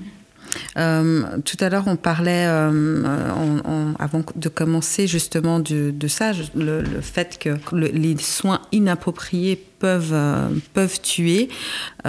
donc voilà, donc ce sont des choses en fait qui révoltent. je ne sais pas, vous par exemple, qu'est-ce que vous pensez qui pourrait être mis en place pour changer la donne à ce niveau-là? En tout cas, moi je sais que dans, là où je travaille, c'est vrai qu'on essaye vraiment de sensibiliser, que ce soit les médecins, les infirmières, les soignants en général. Et puis, je ne connais pas toutes les unités. Peut-être au niveau de la considération, par exemple, au niveau du comportement, peut-être on peut se comporter de manière différente avec euh, les, les patients, mais ce que je sais, c'est que là où je suis, hein, dans l'unité où je suis, de mon point de vue, c'est vrai qu'au niveau des examens, on fait passer les examens, euh, en tout cas le maximum d'examens aux personnes, que quelle que soit la couleur de la peau, c'est comme euh, c'est un, genre de protocole hein, que nous avons. Donc euh, peut-être que les soignants, lorsqu'on va sonner, ben, le soignant va va, prendre plus de temps avant de, répondre à la sonnette. Mais je sais qu'au niveau des examens, au niveau, au niveau des médications, par exemple, peut-être qu'on peut moins écouter la douleur. On va moins écouter la douleur, ça c'est sûr. On peut aussi moins, euh, euh, c'est-à-dire adapter hein, le traitement mais je sais que c'est assez sensibilisé par rapport aux patients et qu'on doit faire les mêmes démarches, quelle que soit la couleur de la peau, quelle que soit la provenance de, de la personne, ce sont les mêmes démarches. Je sais que c'est vraiment la sensibiliser les personnes et que moi, je suis euh, fan de Martin Luther King, de Nelson Mandela et aussi de Gandhi. Et je pense que L'être humain est capable de changement. Bien entendu, on aura toujours euh, des personnes euh, qui, des mauvaises personnes, ça existe, mais l'être humain est capable de changement, mais il faut vraiment sensibiliser, en parler, accompagner les personnes, leur faire prendre conscience. Moi, je dis, on a chacun un miroir à l'intérieur de soi, se regarder quand j'agis comme ça, est-ce que la personne en face de moi, je la considère comme euh, un individu comme moi, ou est-ce que je la considère comme euh, une espèce inférieure? Donc vraiment toujours se regarder euh, dans le miroir. Et ça, tout le monde doit le faire, que l'on soit blanc, jaune ou noir, quelle que soit la personne, on doit aussi, on doit le faire. Et je sais que voilà, ça met du temps. Les choses mettent beaucoup de temps à évoluer. Et puis parfois, dans certains domaines, on se rend compte que les personnes, c'est comme si euh, ce problème n'existait pas. Hein. On peut leur en parler, leur comportement reste inchangé, mais on, on essaye, on fait déjà des, pas mal, on fait des choses. Mais bon, c'est peut-être une petite goutte d'eau dans l'océan, mais voilà. Mm. Après, moi, je, euh, je pense je reviens encore sur les mesures punitives, mhm. surtout sur ce qui existe déjà. Je pense que c'est vraiment important aussi de mettre la barre un peu plus haut parce que souvent, on a une petite tape sur les doigts, un petit avertissement par rapport à ça, et même parfois rien du tout. Mhm. Et puis après, les mesures correctrices pour ce qui est à venir. On va dire, comme elle l'a dit, l'accompagnement, il est vraiment nécessaire, vraiment une supervision formatrice, correctrice. Donc d'avoir vraiment euh, des personnes sur le terrain qui sont là constamment pour justement accompagner euh, les auteurs, en tout cas, de, ces fautes graves euh, bah, qui sont liées au racisme. Et puis que directement ça puisse être corrigé, qu'on puisse les aider, mais vraiment au moment de la formation. Moi, je me dis même déjà, euh, nos enfants, on en a toutes parlé ici, que déjà à leur âge, même avant le choix d'une formation, d'une direction, c'est qu'on puisse déjà leur dire, enfin, en parler, pas seulement à l'enfant. Noir, parce que malheureusement, souvent on parle du racisme à l'enfant qui est qui vient d'ailleurs, qui est déjà dans une position, on va dire d'exclusion, donc il est vraiment d'exclusion, pardon, qui est dans une position d'exclusion et non pas à celui qui pourrait justement faire l'objet d'un ancrage en lui de ce racisme-là. Parce qu'on voit vraiment, euh, moi je suis née en Suisse, j'ai grandi en Suisse, j'ai des amis qui peuvent être mes amis à moi parce qu'ils ont toujours vu Mireille depuis qu'ils sont nés. Là, je fais partie tellement de leur environnement, de leur horizon, qu'ils me supportent, mais après on va les voir aller dans des extrêmes euh, vraiment euh, nationalistes, mm-hmm. très racistes, en disant non mais pas toi. Pas toi. Hum. Toi c'est pas pareil. En français, hum. parce que tu es intelligent, parce que tu as un travail, ça va, ça peut aller vraiment jusque là. Hum. Et je pense que déjà, dès très jeune, il faut leur parler de... Il faut vraiment permettre cette inclusion. Parce que maintenant, on a un autre mot que j'appelle les sexy words, c'est la diversité, l'inclusion. Maintenant, on a envie d'en parler. Bah, justement, il y a eu Floyd et tout. Il y a eu Black Lives Matter. Donc maintenant, on veut montrer dans chaque euh, organisation, entreprise, les hôpitaux qu'on parle de la diversité, de l'inclusion. Mais concrètement, qu'est-ce qu'on en fait? Parce que même, même moi, maintenant, je vous avoue ici, même en parlant, au bout d'un moment, je me suis dit, ah voilà. Donc, on connaît tous les faits, on sait ce qui est en train de mhm. se passer, mais on fait presque office d'auditeur. Mhm. C'est-à-dire, on fait un audit sur ce qui, ce qui existe, une liste des problèmes, une liste des, peut-être des besoins, des défis, mais quelles sont les solutions? Maintenant, qu'est-ce qu'on apporte concrètement? Et puis, moi, je pense que vraiment, c'est à nous. Et puis, arrêtons aussi de diluer les messages. Parce que malheureusement, souvent, quand on veut parler même de diversité et inclusion, on a tout de suite euh, parlé des autres. Mhm. Les hispaniques, les nanani. Je, c'est vraiment pas du tout quelque chose contre euh, les autres. Mais pour une fois, pensons à nous en priorité. Mhm. Les, les, euh, les LGBTQX+, etc. Ça aussi, oui, on vous respecte. Mais maintenant, nous, à nous de faire notre place arrêtons toujours de nous inclure justement dans leur groupe-là, mhm. parce qu'on va être exclus de toute façon d'office. Mhm. Quand ils vont regarder la liste euh, des personnes, ils vont nous mettre toujours en dernier. Mhm. maintenant, à nous de nous mettre vraiment en avant. Et puis ça, ça permet aussi à celui qui nous donne, euh, le prestataire de service, de craindre un peu quand même, de craindre pour euh, son avenir professionnel, pour ça aussi sa visibilité, comment je serai perçu dans le monde professionnel et tout. Et puis de, euh, comme elle l'a dit, elle croit au changement et j'y crois aussi. En tout cas, on va dire un changement systémique. Ça veut dire que si je veux continuer à évoluer dans ce système, je veux continuer à exister, il faut que je puisse m'adapter.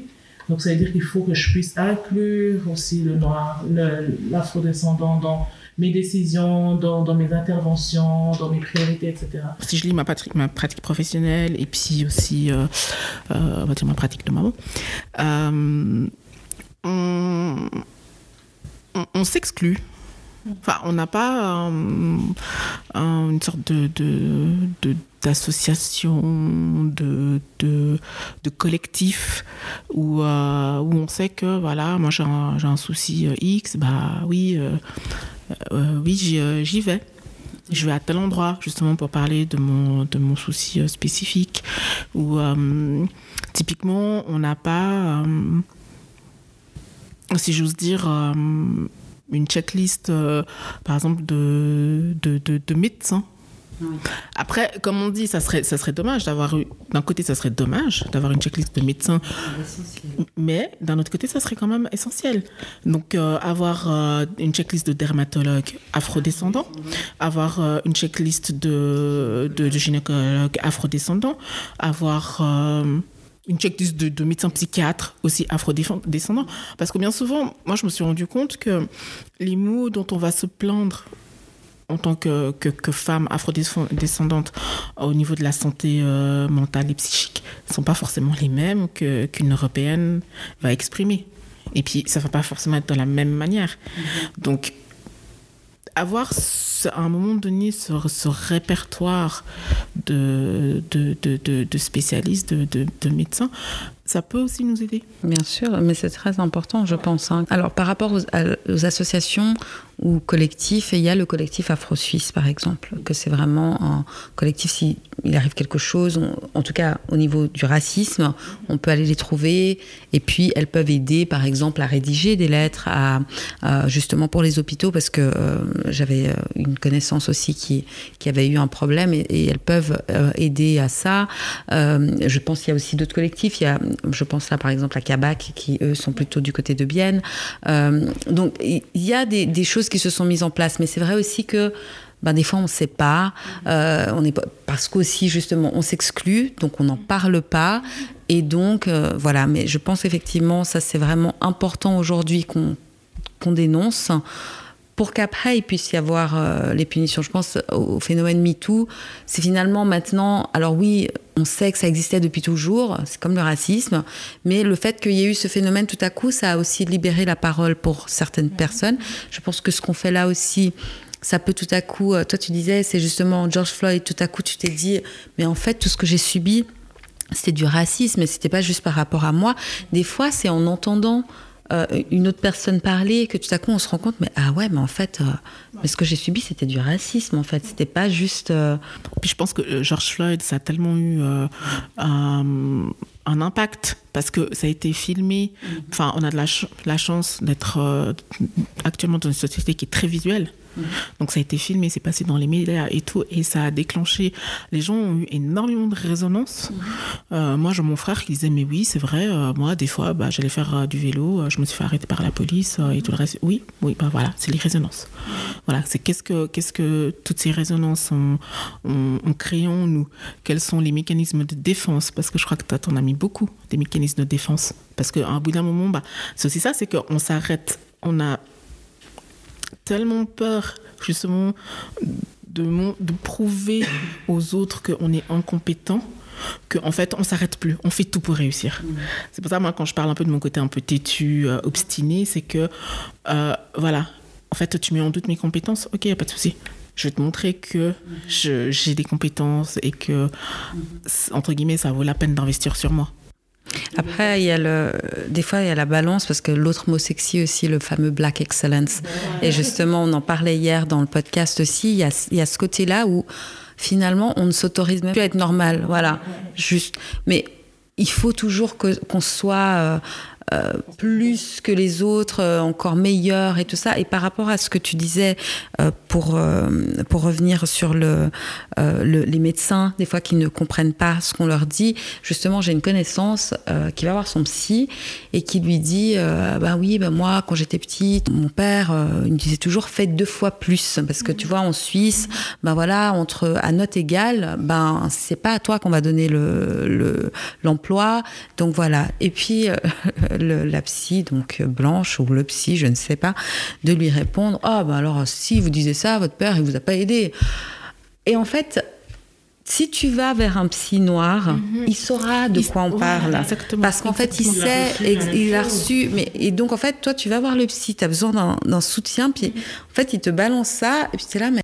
Voilà, et au niveau justement de, de, la résonance et de l'empathie, mhm. on se retrouve des fois confronté à, à ces, espèces de, de, c'est pas un mur, mais euh, on a l'impression que voilà, il y a, y a, une porte, il y a quelque chose où, où, des fois on parle pas le, même langage. Et justement, cette connaissance noire qui, qui, a fait cette démarche de se dire que dans ma tête ça va pas, mhm. et qui fait cette démarche justement d'aller voir un médecin psy pour trouver de l'aide pour avoir un, début de, de, de, solution à ce qui allait pas. Je pense que pour elle, c'était un, un frein. Mais bien sûr, après, c'est clair que tu, tu t'as peut-être plus envie. Après, bon, des fois, tu n'as pas le choix. Parce qu'effectivement, bah, comme bah, on vit quand même dans un pays où il y a plus de praticiens blancs euh, dans la psychiatrie, donc forcément, tu. Puis après, peut-être que s'il est noir, bah, il est à Zurich. Alors bon, bah, on ne va pas faire la route, euh, voilà. Donc après, à un moment donné, on se retrouve aussi sans le choix. Donc c'est clair que si on pouvait avoir soit une liste, ou soit même aussi que ces praticiens se forment finalement mieux, essayent de comprendre aussi euh, ben, un peu mieux les, les, différents patients et les différentes cultures. Alors bien sûr, tu peux pas tout comprendre, tout savoir, tu n'es qu'une personne. Mais je pense que oui, c'est important pour nous d'avoir les personnes euh, ressources aussi qui nous ressemblent. Et puis de, de se dire aussi que au niveau de, des, représentations, euh, moi je suis arrivée euh, une fois, euh, présentation des métiers, j'en ai des métiers et tout. Voilà, il y a un collègue, c'est sa fille qui vient au travail et sa fille était juste super contente. Elle dit C'est la première fois que je fais une éduque noire. et je dis Bah merci, enchantée. Et voilà, il y a plein de métiers où on n'est pas assez euh, on n'est pas assez représenté et que quand on arrive il y en a de plus en plus. C'est bien mais quand on arrive des fois bah, on fait un peu euh, office de d'ovni. Mm -hmm. moi j'ai eu des remarques euh, de personnes qui m'ont dit ah bah dis donc c'est rare parce que d'habitude euh, c'est plutôt euh, vous les noirs qui avez besoin euh, d'assistants mmh. où on se dit bah non en fait voilà c'est un métier Ouais, et puis c'est un petit peu raciste ce que tu viens de me dire là aussi. ou des accompagnants, ou voilà, on accompagne un, un bénéficiaire. Euh, pour une anecdote où j'ai eu un, un, un bénéficiaire d d qui, était, qui était d'un certain âge, euh, qui commence à faire des troubles du comportement. Euh, du coup, je l'avais, je le tenais fermement pour qu'il parte pas en courant dans la rue. on croise euh, deux dames et euh, voilà, y en a, et puis il y en a une qui voilà, elle nous fixe, elle nous dit bonjour très poliment. Hein, et il euh, y en a une qui, qui, euh, qui dit à sa copine Oh mon Dieu, la pauvre, tout ça pour avoir des papiers, c'est triste. Oh, oh là là. et, et, et, là, je me suis retournée, je me suis permise de me, de me, de me retourner parce qu'on était à un mètre par là autour de, même pas deux mètres. Et là, je me suis permise de me retourner et de dire eh ben, en fait, non, euh, mesdames, ce n'est pas pour les papiers. Je suis euh, accompagnatrice, c'est un métier. Je travaille dans une institution où on accompagne euh, ce genre de personnes. Euh, donc j'ai donné le nom de l'institution. J'ai dit vous pouvez aller regarder euh, sur internet ou vous renseigner. Voilà. Donc non, je n'étais pas avec ce monsieur pour des papiers. mais c'est aussi l'image. Mais ouais, mais les clichés. Les clichés. Voilà, on est aide-soignante quand on accompagne une dame un peu plus âgée à un rendez-vous médical. On est aide-soignante. Bah, je pense gens... que bah, c'est comme euh, le médecin noir. Oui. Ou la, ou la médecin noire. La médecin noire est une infirmière. Voilà, voilà. c'est une infirmière. Ouais. T'entends pas pour une aide-soignante. Voilà, aussi. oui. oui, la nettoyeuse. Ouais, la nettoyeuse, tout à fait. Exactement. Voilà. Et, et, je pense que voilà, au niveau de, des, des, des, des regards euh, et tout, c'est vraiment quelque chose à, à, à, à, vraiment sensibiliser. Et nous qui sommes euh, de la deuxième génération, voire troisième, euh, voilà, on, est en train, on produit même la troisième génération. C'est sensibiliser, euh, sensibiliser nos parents. Parce que moi aussi, je me suis rendu compte que des fois, mes parents, il y a des choses qui se sont passées. J'ai dit, mais tu te rends compte ce qui s'est passé? Puis j'étais là, ah bon, euh, c'est vrai? J'ai dit oui. Alors ça, c'était un peu limite la remarque euh, du médecin ou de la personne avec qui tu as, tu as parlé, tu étais en contact. Nous, être sensibles à ça, donc euh, sans passer dans, tomber dans la parano, et sensibiliser nos, nos, nos enfants. Mmh. Alors moi c'est clair, hein, chez moi la plupart des, des, héros des livres euh, ils sont noirs. Mm -hmm. Voilà, ce qui veut dire que le père de mes enfants des fois il était là mais on a dit non que t'es un peu extrémiste? Oui. Parce que au final quand tu allumes la télé et que tu regardes tous les personnages de dessins animés, bah euh, à part Docteur La Peluche. Ouais. Il n'y en a pas beaucoup. Euh, bon, et encore elle, elle est docteur, c'est cool. Il n'y en a pas beaucoup qui sont, euh, voilà, on regarde Sam le pompier, euh, dans la patte patrouille et autres, rien que pour les citer. Oh, on se dit, non, mais ça, c'est important. Moi, mes enfants, des fois, ils, quand ils me disent, ouais, on peut regarder un film et tout, puis je leur dis, ok, vous cherchez. Ils viennent, ils me disent, oui, il y a un personnage noir, maman.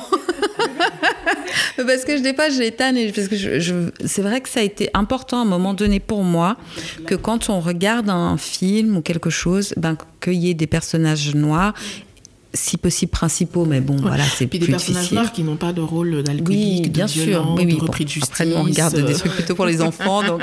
oui, mais il y en a beaucoup. Mais, ouais, ouais, films, tout à fait. Mais, euh, mais voilà, ça, c'est vrai que c'était quelque chose. La représentation, ouais, comme ils disent en anglais, ça compte, ouais, matters. Et justement, le fait d'avoir des médecins qui sont, qui sont là. Euh, moi, je suis très fière. J'ai euh, une bonne connaissance qui est euh, assistant social. Un homme, déjà. c'est un homme qui est assistant social et qui est noir. C'est. ça, voilà, ça fait aussi, ça fait aussi du bien, quoi. Et puis quand j'ai mes petits, mes petits cousins ou mes petits neveux qui sont là, ah, tu fais quoi comme travail? Assistant social. Waouh Enfin, je veux dire, il les regarde un peu, euh, un peu étrangement, mais on se dit, bah voilà, alors lui, c'est un, un, exemple. Mhm. Parce que les petits sont curieux de se dire qu'il y a aussi des assistants sociaux, euh, enfin, il y en a un dans leur entourage. Mhm. Euh, je voulais revenir sur bah, ton expérience à l'hôpital. donc finalement, ces trois expériences, voire quatre expériences compliquées, euh, ça fait que tu as quel rapport avec les hôpitaux? Moi, je vais jamais à l'hôpital. J'évite. Ouais, J'évite, euh, bah, je touche beaucoup de bois parce que je me dis que j'en ai pas trop besoin non plus, mm-hmm. à part justement au moment des grossesses et des accouchements. Mm-hmm. Après, quand je choisis un médecin, ben voilà, je choisis, euh, j'essaie de prendre un étranger, ça c'est sûr. Il mm-hmm. faut au moins qu'il soit d'Afrique du Nord ou de, ben voilà, euh, antillais, moi s'il n'y a pas d'Africains, mm. voilà, c'est compliqué, mais c'est comme ça. Même pour mes enfants, le dermato, je suis même jusqu'à Berne à un moment donné, avant qu'il y ait le docteur ici à Genève. Oh, pour dire, ouais, mm. c'est compliqué. Ah, ah t'as un dermato euh, ici à, Genève, oui, il y en a. Le docteur Ebengo, hein. Ouais. On le cite, on le cite. Oui, on le cite, on le cite. Non, non, parce qu'en plus, moi, j'en cherchais un dernièrement. Euh, il est super. Non, il, est, il est, super. Franchement, avec Alors, comment ça s'écrit? Ebengo. E-B-E-N-G-O Oui, ouais. Typiquement, euh, gynécologue, euh, comme on les cite, il y a um, docteur Annie Ganga, qui est sur, euh, sur Tonnet, mhm. et, qui est très, très compétente. Et bah, récemment, ma mère, elle est partie, euh, elle, est, allée chez elle, elle me dit, elle, est, géniale. Elle me dit, franchement, pendant 30 ans, je me suis fait chier avec des hommes qui ne comprenaient pas. je dis, ah bah ouais, elle est super, elle est, franchement, elle est, elle, est, elle est sympa. Donc, si je puis ajouter quelque chose en parlant des médecins, c'est vrai que moi, j'ai dû suivre euh, un, un psychiatre pendant plusieurs années à cause de, des problèmes que j'ai eus avec ma fille et que c'est aussi un Camerounais, c'est le docteur Serge Diapo qui m'a voilà un psy donc ici à Genève? À, Genève hein. mhm. vraiment quelqu'un de formidable et tout ce que aujourd'hui j'ai comme diplôme mhm. ma seconde fille c'est vraiment lui qui m'a accompagné qui m'a soutenu et que qui m'a poussé à faire mes formations je travaillais euh, à l'époque comme vendeuse. Il m'a poussé à faire une première formation. En tout cas, il m'a accompagné. Euh, il m'a fait comprendre que j'en étais capable, hein, alors que j'avais beaucoup de doutes par rapport à moi.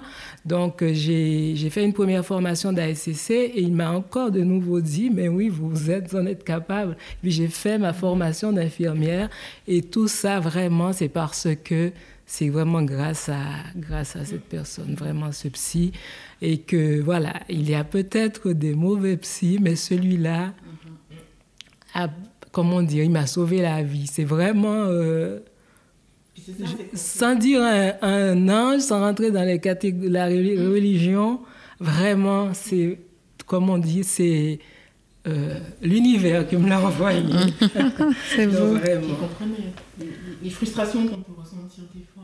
Ah oui. Alors il comprenait, il comprenait aussi qu'on avait non seulement le fait de vivre dans un pays qui n'est pas le nôtre, mais qu'on a une histoire de vie. Mhm. Et que cette histoire de vie, moi, vous voyez, j'ai quand même une différence d'âge hein, par rapport à vous. Ça veut dire que je n'ai pas seulement euh, mon histoire actuelle par rapport au racisme, j'ai toute une histoire aussi par rapport à mon vécu dans mon pays qu'une femme euh, doit, être obéissante, en rapport aussi par rapport à l'esclavagisme. Donc il faut s'écraser, se taire, faire ce qu'on nous demande encore plus, en faire encore plus.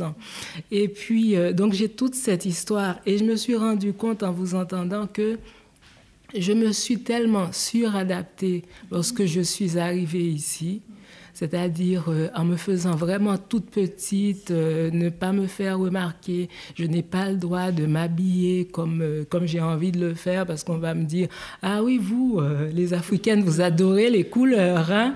Alors on me ramène toujours à ma, à, à ma couleur quoi que je fasse, que j'aime danser, que j'aime faire la fête, et que voilà, j'ai appris à m'écraser, j'ai appris vraiment à, être suradapté parce qu'il y a quelques années, c'est ce qu'on nous disait.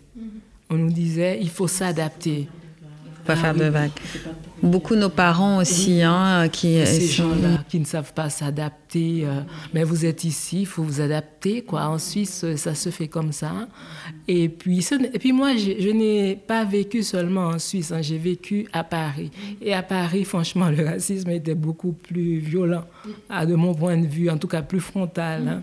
Hein. En Suisse, c'est vrai que c'est quand même un racisme plus discret et plus euh, sournois, parce qu'on ne se rend pas compte. Moi, je ne me rendais pas compte. Je me suis dit, vraiment aussi par rapport à mon histoire de vie, euh, au contexte, il y avait plein de choses dans ma vie.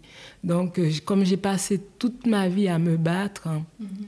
donc à chaque fois, je me disais, oui, c'est vrai que tu es bête, euh, tu, tu n'arrives à rien. Après, l'autre fois, j'ai entendu, enfin hier, j'ai entendu un podcast que tu as fait sur le dont on a parlé de, le, du syndrome d'imposteur. Mm-hmm. Eh bien, voilà, je me suis, j'ai vraiment, je me suis, comment dire, reconnue. Quand on, donc à chaque fois, je me suis dit, oui, euh, voilà quoi. C'est oui, oui, je vais pas y arriver. Et puis à chaque fois, j'y arrive à chaque fois, mais à chaque fois, je pense aussi que voilà, j'ai eu de la chance, euh, j'ai été, je suis tombée sur les bonnes personnes. donc voilà, c'est ce genre de choses quoi. Donc, euh, je comprends tes parents. C'est vrai qu'ils laissent passer beaucoup de choses parce qu'on on a appris à faire comme ça, à laisser passer parce que sinon, prendre tout ça sur soi, parce que la vie est déjà assez compliquée.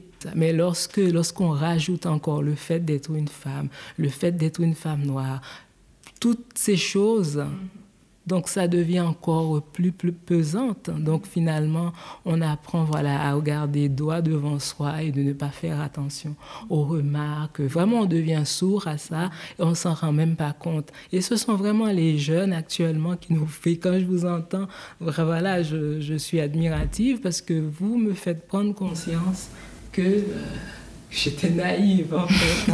c'était le, ouais, c'était le contexte aussi sociétal. c'était le but aussi à ce moment.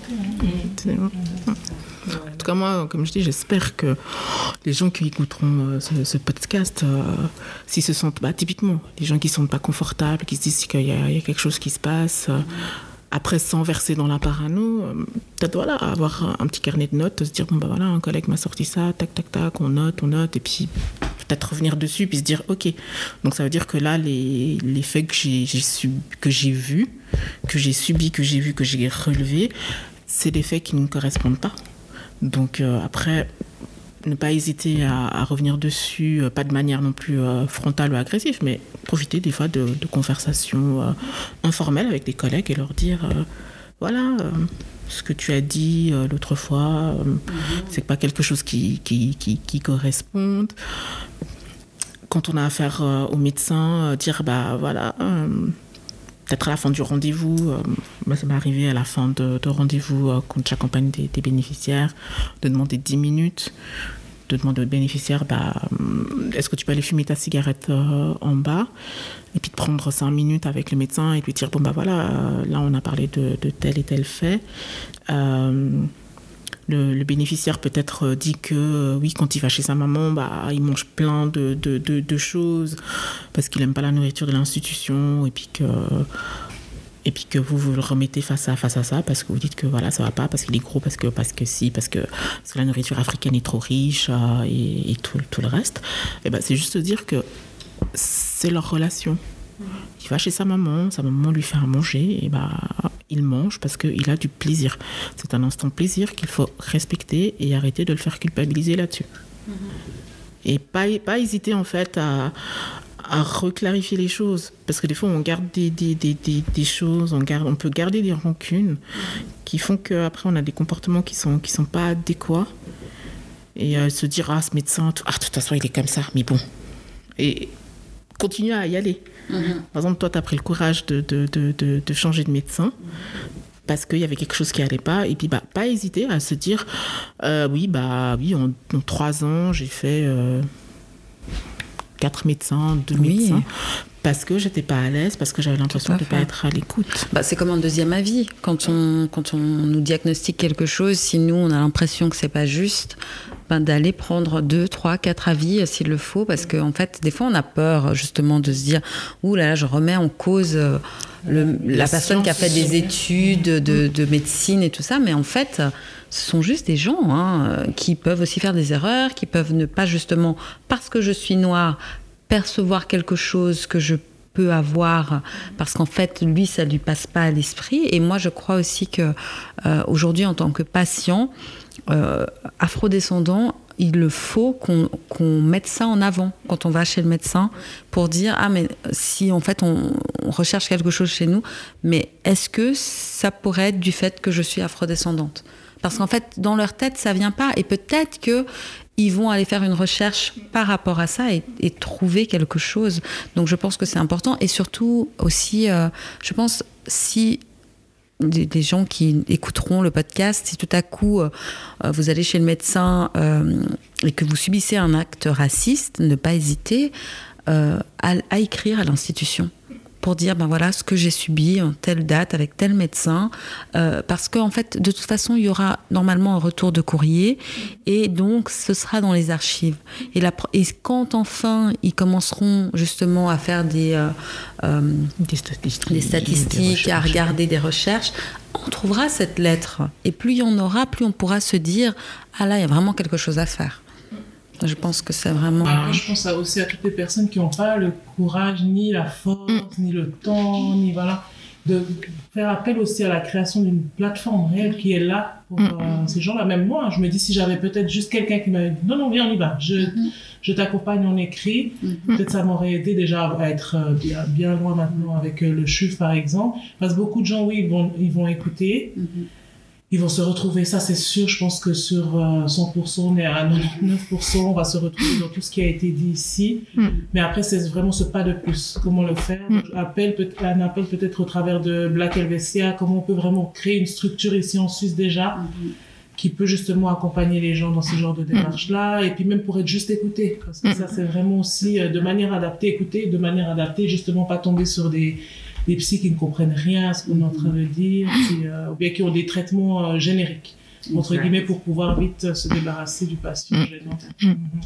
Si à un moment donné, l'une des associations, des collectifs qui, qui nous écoutent décide de, de mettre en ligne ou de, de, de, publier un livre sur une, faire une checklist sur les médecins afrodescendants de Genève à Winterthur Saint-Gall, bah oui, c'est parce qu'à un moment donné, ça, c'est quelque chose qui sera, qui est utile. Mm-hmm. De se dire, bah voilà, on a des médecins euh, qui, euh, on a des médecins, je sais pas moi, un médecin camerounais, un médecin ivoirien, un médecin sénégalais, un médecin euh, X, Y, Z, et que on a aussi envie de entre guillemets, d'aller chez eux. Il n'y a pas de mal à ça. Il faut, il faut se dire qu'il n'y a pas de mal à ça parce que nous, on voit bien que moi, dans mon métier, je vois qu'il y a, des, bénéficiaires qui ont euh, des médecins psychiatres russes. Parce que les parents sont russophones, bah, le médecin psychiatre est russe, le médecin, le généraliste est russe, euh, on a des, bénéficiaires espagnols, euh, où à un moment donné, bah, ah, on regarde la liste des médecins, on se dit, bon, bah, le généraliste est espagnol, le dentiste est espagnol, l'ophtalmo est espagnol, parce qu'il y a aussi une une, facilité, voilà, une facilité parce qu'on se dit, bon, bah voilà, les parents, euh, au niveau français, ils ont aussi des fois un peu du mal. Et quand ils vont chez un médecin, puis qu'ils peuvent aussi parler en, galicien ou en catalan, ou des choses comme ça, bah, ça simplifie aussi le, la, la, relation et la compréhension entre eux. Et pourquoi pas nous? Pourquoi se gêner de se dire, bon, bah voilà, on peut aussi avoir une liste de praticiens où euh, on arrive, on peut parler en Wolof, en Lingala, en, en, en Bambara, enfin, je sais pas. Parce que la santé mentale et la santé physique, c'est ultra important. Et on ne peut pas négliger ça. Et bien souvent, on a tendance à, négliger ça. Moi, ce que j'ai aussi vécu, c'est quand ma fille, ma, ma fille aînée, elle a eu... Euh, parce qu'à la naissance, ils ont une comment dire, elles ont de, les enfants ont de l'ictère.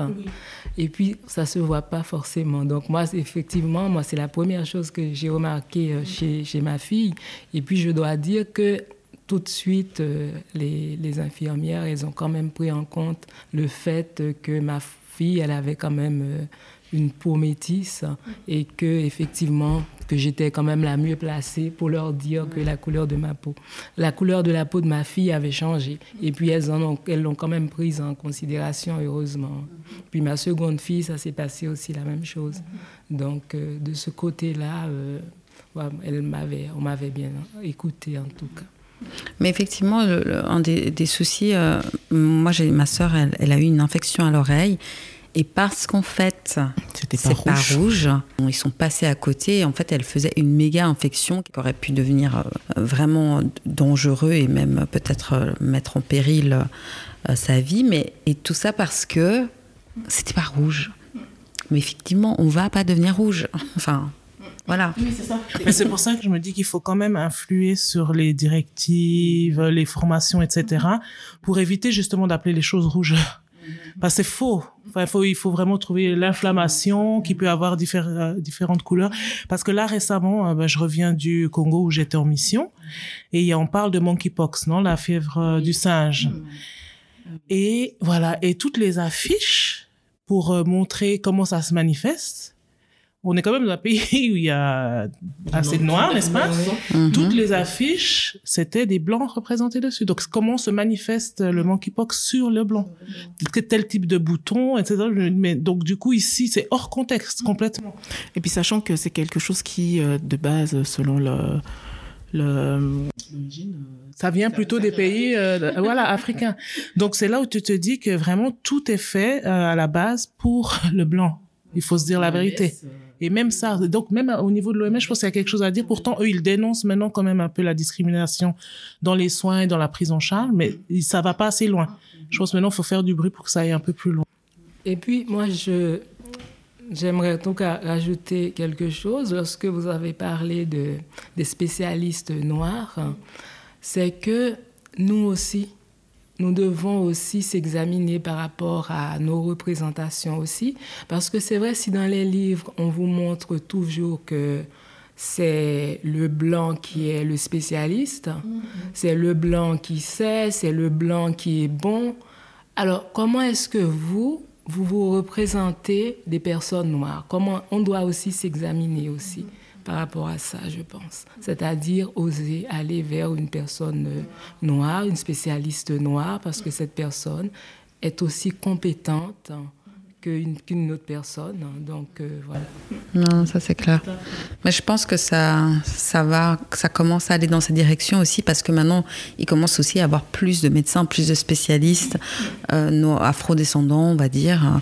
Euh, donc ouais, je pense que j'espère que ça va aller dans cette direction-là.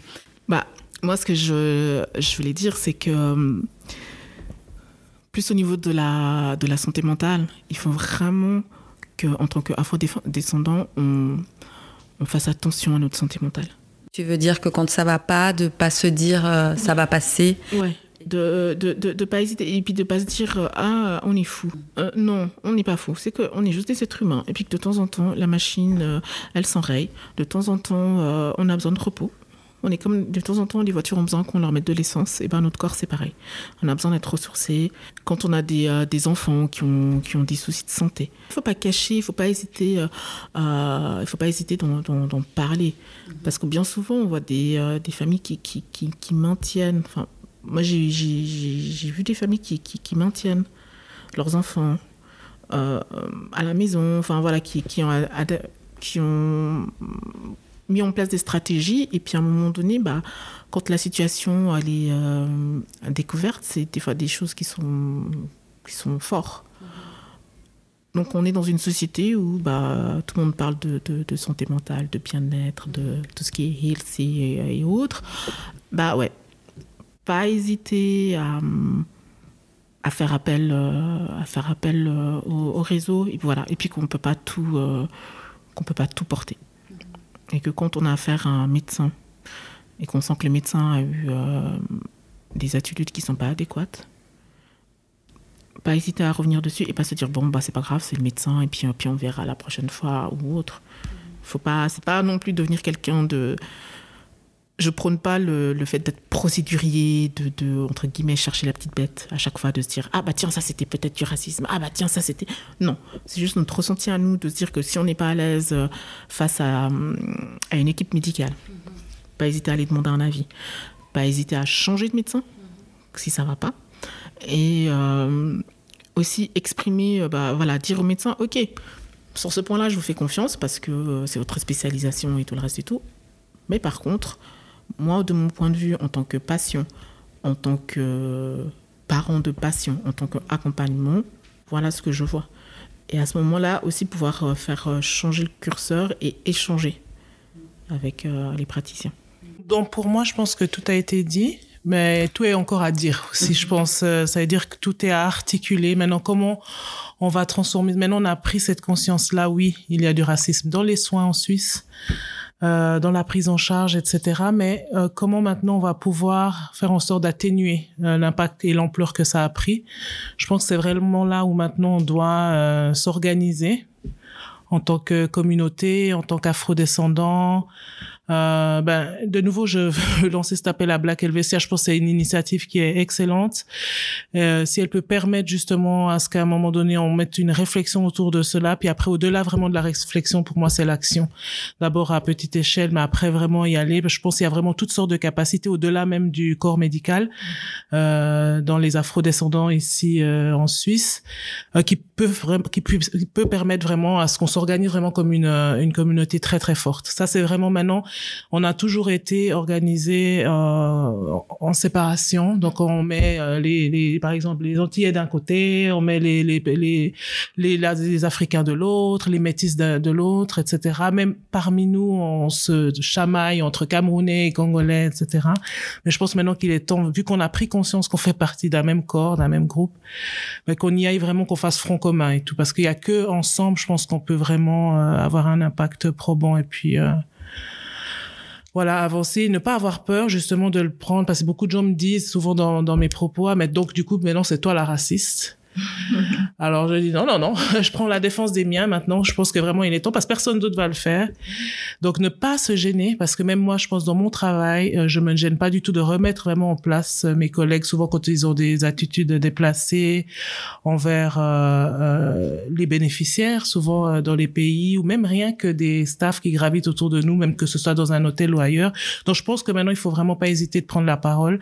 Et pour ceux qui ont encore cette crainte là, c'est de pouvoir justement comment on a dit, s'approcher de quelqu'un qui peut le faire. Mm-hmm. qui peut qui a, peut-être encore pour le moment la voix et mais qui peut aussi permettre renforcer les capacités de cette personne là pour qu'un jour elle ait aussi cette voix là moi je me bats presque tous les jours avec mon fils qui a 19 ans maintenant et qui voit pas tellement le raciste, mm. le racisme, pardon. Il euh, oh mais maman, enfin lui, l'extrémiste, ça vient même de mon propre fils. Il se dit t'es vraiment extrême, euh, c'est bon. Euh, bah qu'est-ce que tu fais ici et tout, ouais, etc. Je me cherche de quoi te nourrir. Non mais non mais surtout je me dis que c'est c'est parce que justement le changement il doit bien venir de certaines personnes qui sont ici. Moi je vois dans mon travail, bah, j'ai eu justement une promotion pendant le Covid où tout le monde par exemple perdait son emploi, etc. Puis ils m'ont dit ah mais ça c'est ah certainement à cause de la diversité et l'inclusion. Ah, ah, ok, oui, non. Le test que j'ai fait, les entretiens. Mon talent, mes compétences. mes capacités, euh, voilà, non. Non, c'est pas ça. c'est la diversité. Voilà, c'est la diversité. Il n'y a pas de souci, mais je suis là. Ouais, ben, en l'occurrence, hein, tu peux toujours parler, mais moi j'ai eu l'augmentation. Exactement. mais il faut vraiment, vraiment qu'on mette ça, euh, qu'on donne ces forces-là et tout. J'espère que mon fils écoutera ce podcast aussi. bah, c'est clair, hein, moi aussi, euh, toute ma vie en Suisse, ça fait une quinzaine d'années où je suis, je suis plus sensible à, à, ça. Il a quand même fallu que je fasse euh, la formation à la HETS, qu'on ait un module sur euh, justement l'intégration, l'inclusion, où, euh, où j'ai eu des, des, profs qui sont arrivés, qui ont parlé de tout ce qui est le genre, pour me dire, ok, donc là j'ai subi, en fait, j'ai subi deux discriminations. Mm -hmm de un, discrimination parce que je suis noire, donc c'est visible. Et typiquement, hein, on fait une sortie, de, on fait une sortie, une course scolaire, Et puis, nous, on se fait arrêter. Enfin, voilà, il y a tous les camarades qui passent. Et c'est à nous qu'on demande la carte d'identité. Ça, c'est un basique. Euh, et d'ailleurs, je devrais même pas le dire que c'est un basique, ça. Hein.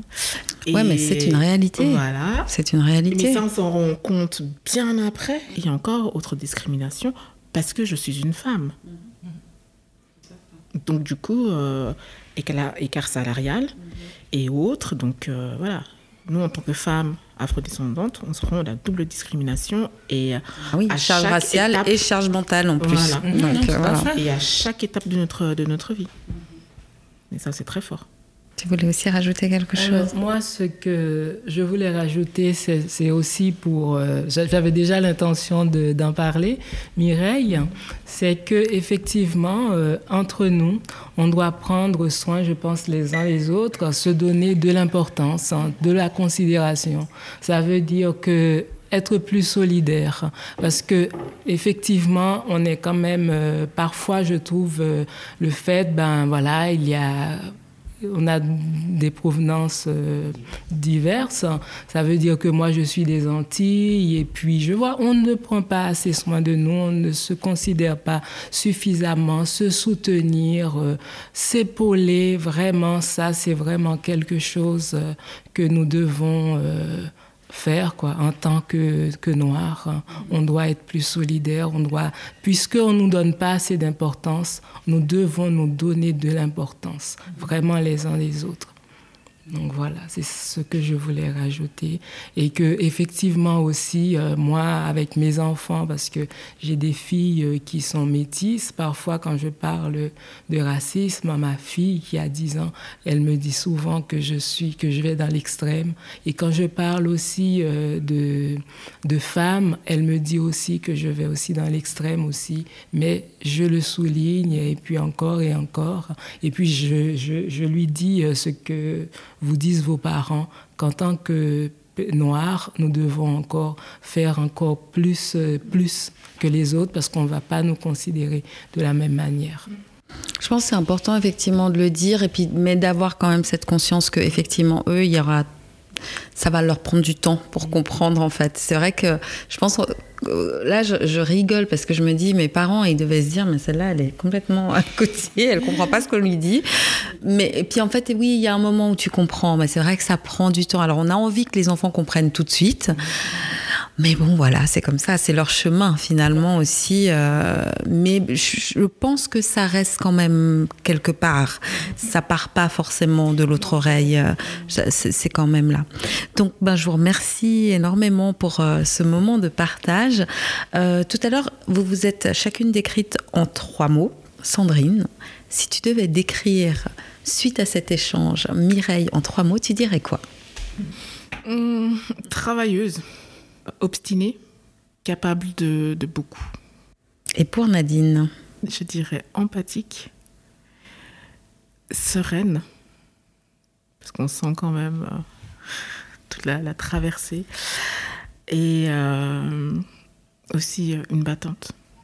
Et toi, Mireille, si tu devais décrire Sandrine en trois mots? Alors, motivée, engagée, et puis, je dirais aussi obstiné, mais vraiment euh, positif, très, très positif. c'est bien. Et pour Nadine? Pour Nadine, alors, je dirais euh, pleine de sagesse, vraiment. Euh, une source d'inspiration et très sensible. Mhm.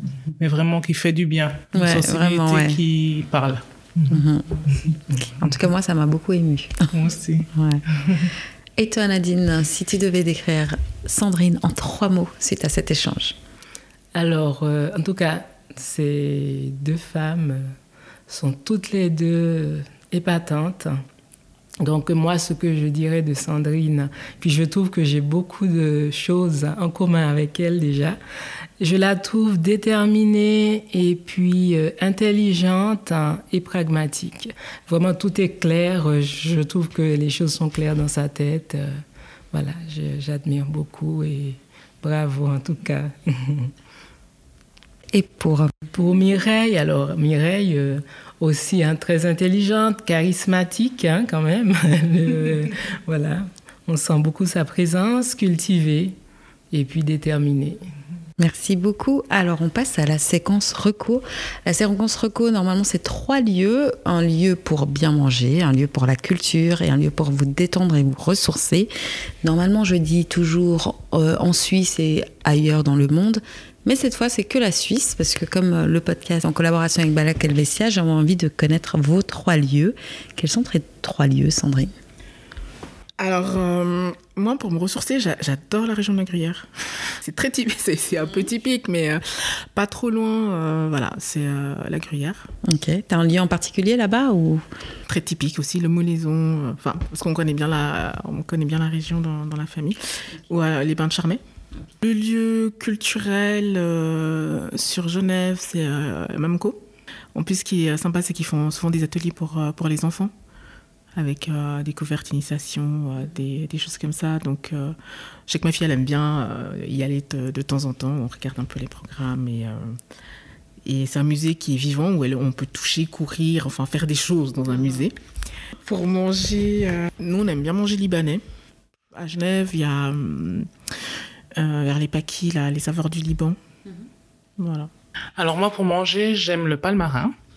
Il sort à chaque fois. Sénégalais, africain, genre parce qu'ils font vraiment maintenant de, et puis parce que c'est presque un des seuls euh, vraiment euh, connu et où on y mange bien. On a vu même le Révolution. Enfin, c'est, c'est touchant, même leur histoire et tout. Enfin, il y a tout que j'apprécie vraiment. Ouais. Euh, culturel, j'aime bien le musée olympique euh, à Lausanne. Bon, j'ai trois garçons, donc vous pensez bien que ça court, ça saute, ça voilà. Et puis moi-même, bon, j'ai longtemps aussi été assez athlète, même si ça se voit plus trop.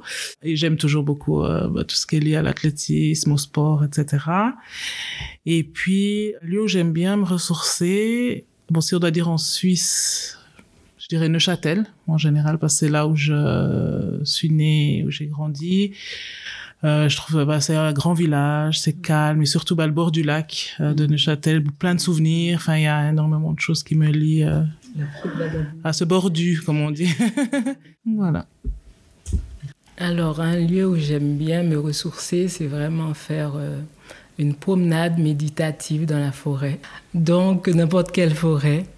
Et puis, euh, j'aime aussi euh, un lieu pour me cultiver. Vraiment, j'aime beaucoup les livres, donc une bibliothèque, n'importe quelle bibliothèque, ça me va. Et puis, concernant les restaurants, bah, je ne vais pas trop au restaurant parce que je cuisine tout moi-même. Je, donc, mais quand on y va, ce qui se passe rarement, mes filles, elles aiment bien aller au Luigi je crois. Donc voilà, c'est ce restaurant qui est juste euh, pas trop loin de chez toi. Donc voilà, sinon. Euh, donc j'aime bien l'ambiance et je trouve que le personnel euh, est très accueillant. Et puis ma fille, la plus petite, il y a un coin de jeu pour elle, donc elle aime bien y aller. Ben, merci beaucoup pour ce moment de partage. je me réjouis peut-être de vous retrouver autour de la table rose pour un autre sujet. Et en tout cas, merci encore. À bientôt. Merci à toi, Pascal. Pour soutenir le podcast, en plus des 5 étoiles et de vos commentaires positifs et bienveillants, vous pouvez utiliser le lien PayPal que vous trouverez dans les infos et faire le don que vous voudrez. Cela m'aidera pour les frais de matériel et d'hébergement du podcast. Et comme toujours, vous aurez ma gratitude éternelle. Merci d'avoir écouté ce nouvel épisode de Autour de la table rose. Pour me soutenir dans ce projet, laissez des commentaires trop sympas et bienveillants sur vos applications de podcast préférées. Pensez à cliquer sur toutes les petites étoiles, en particulier sur Apple Podcast, il y en a 5, et à le partager dans tous vos réseaux. Et surtout, abonnez-vous afin d'être alerté lors des nouveaux épisodes. En retour, vous aurez ma reconnaissance éternelle. Retrouvez autour de la table rose sur Instagram, Facebook et Twitter pour y déposer vos commentaires et même pour y proposer des sujets. Je me réjouis de vous lire et je vous dis à tantôt.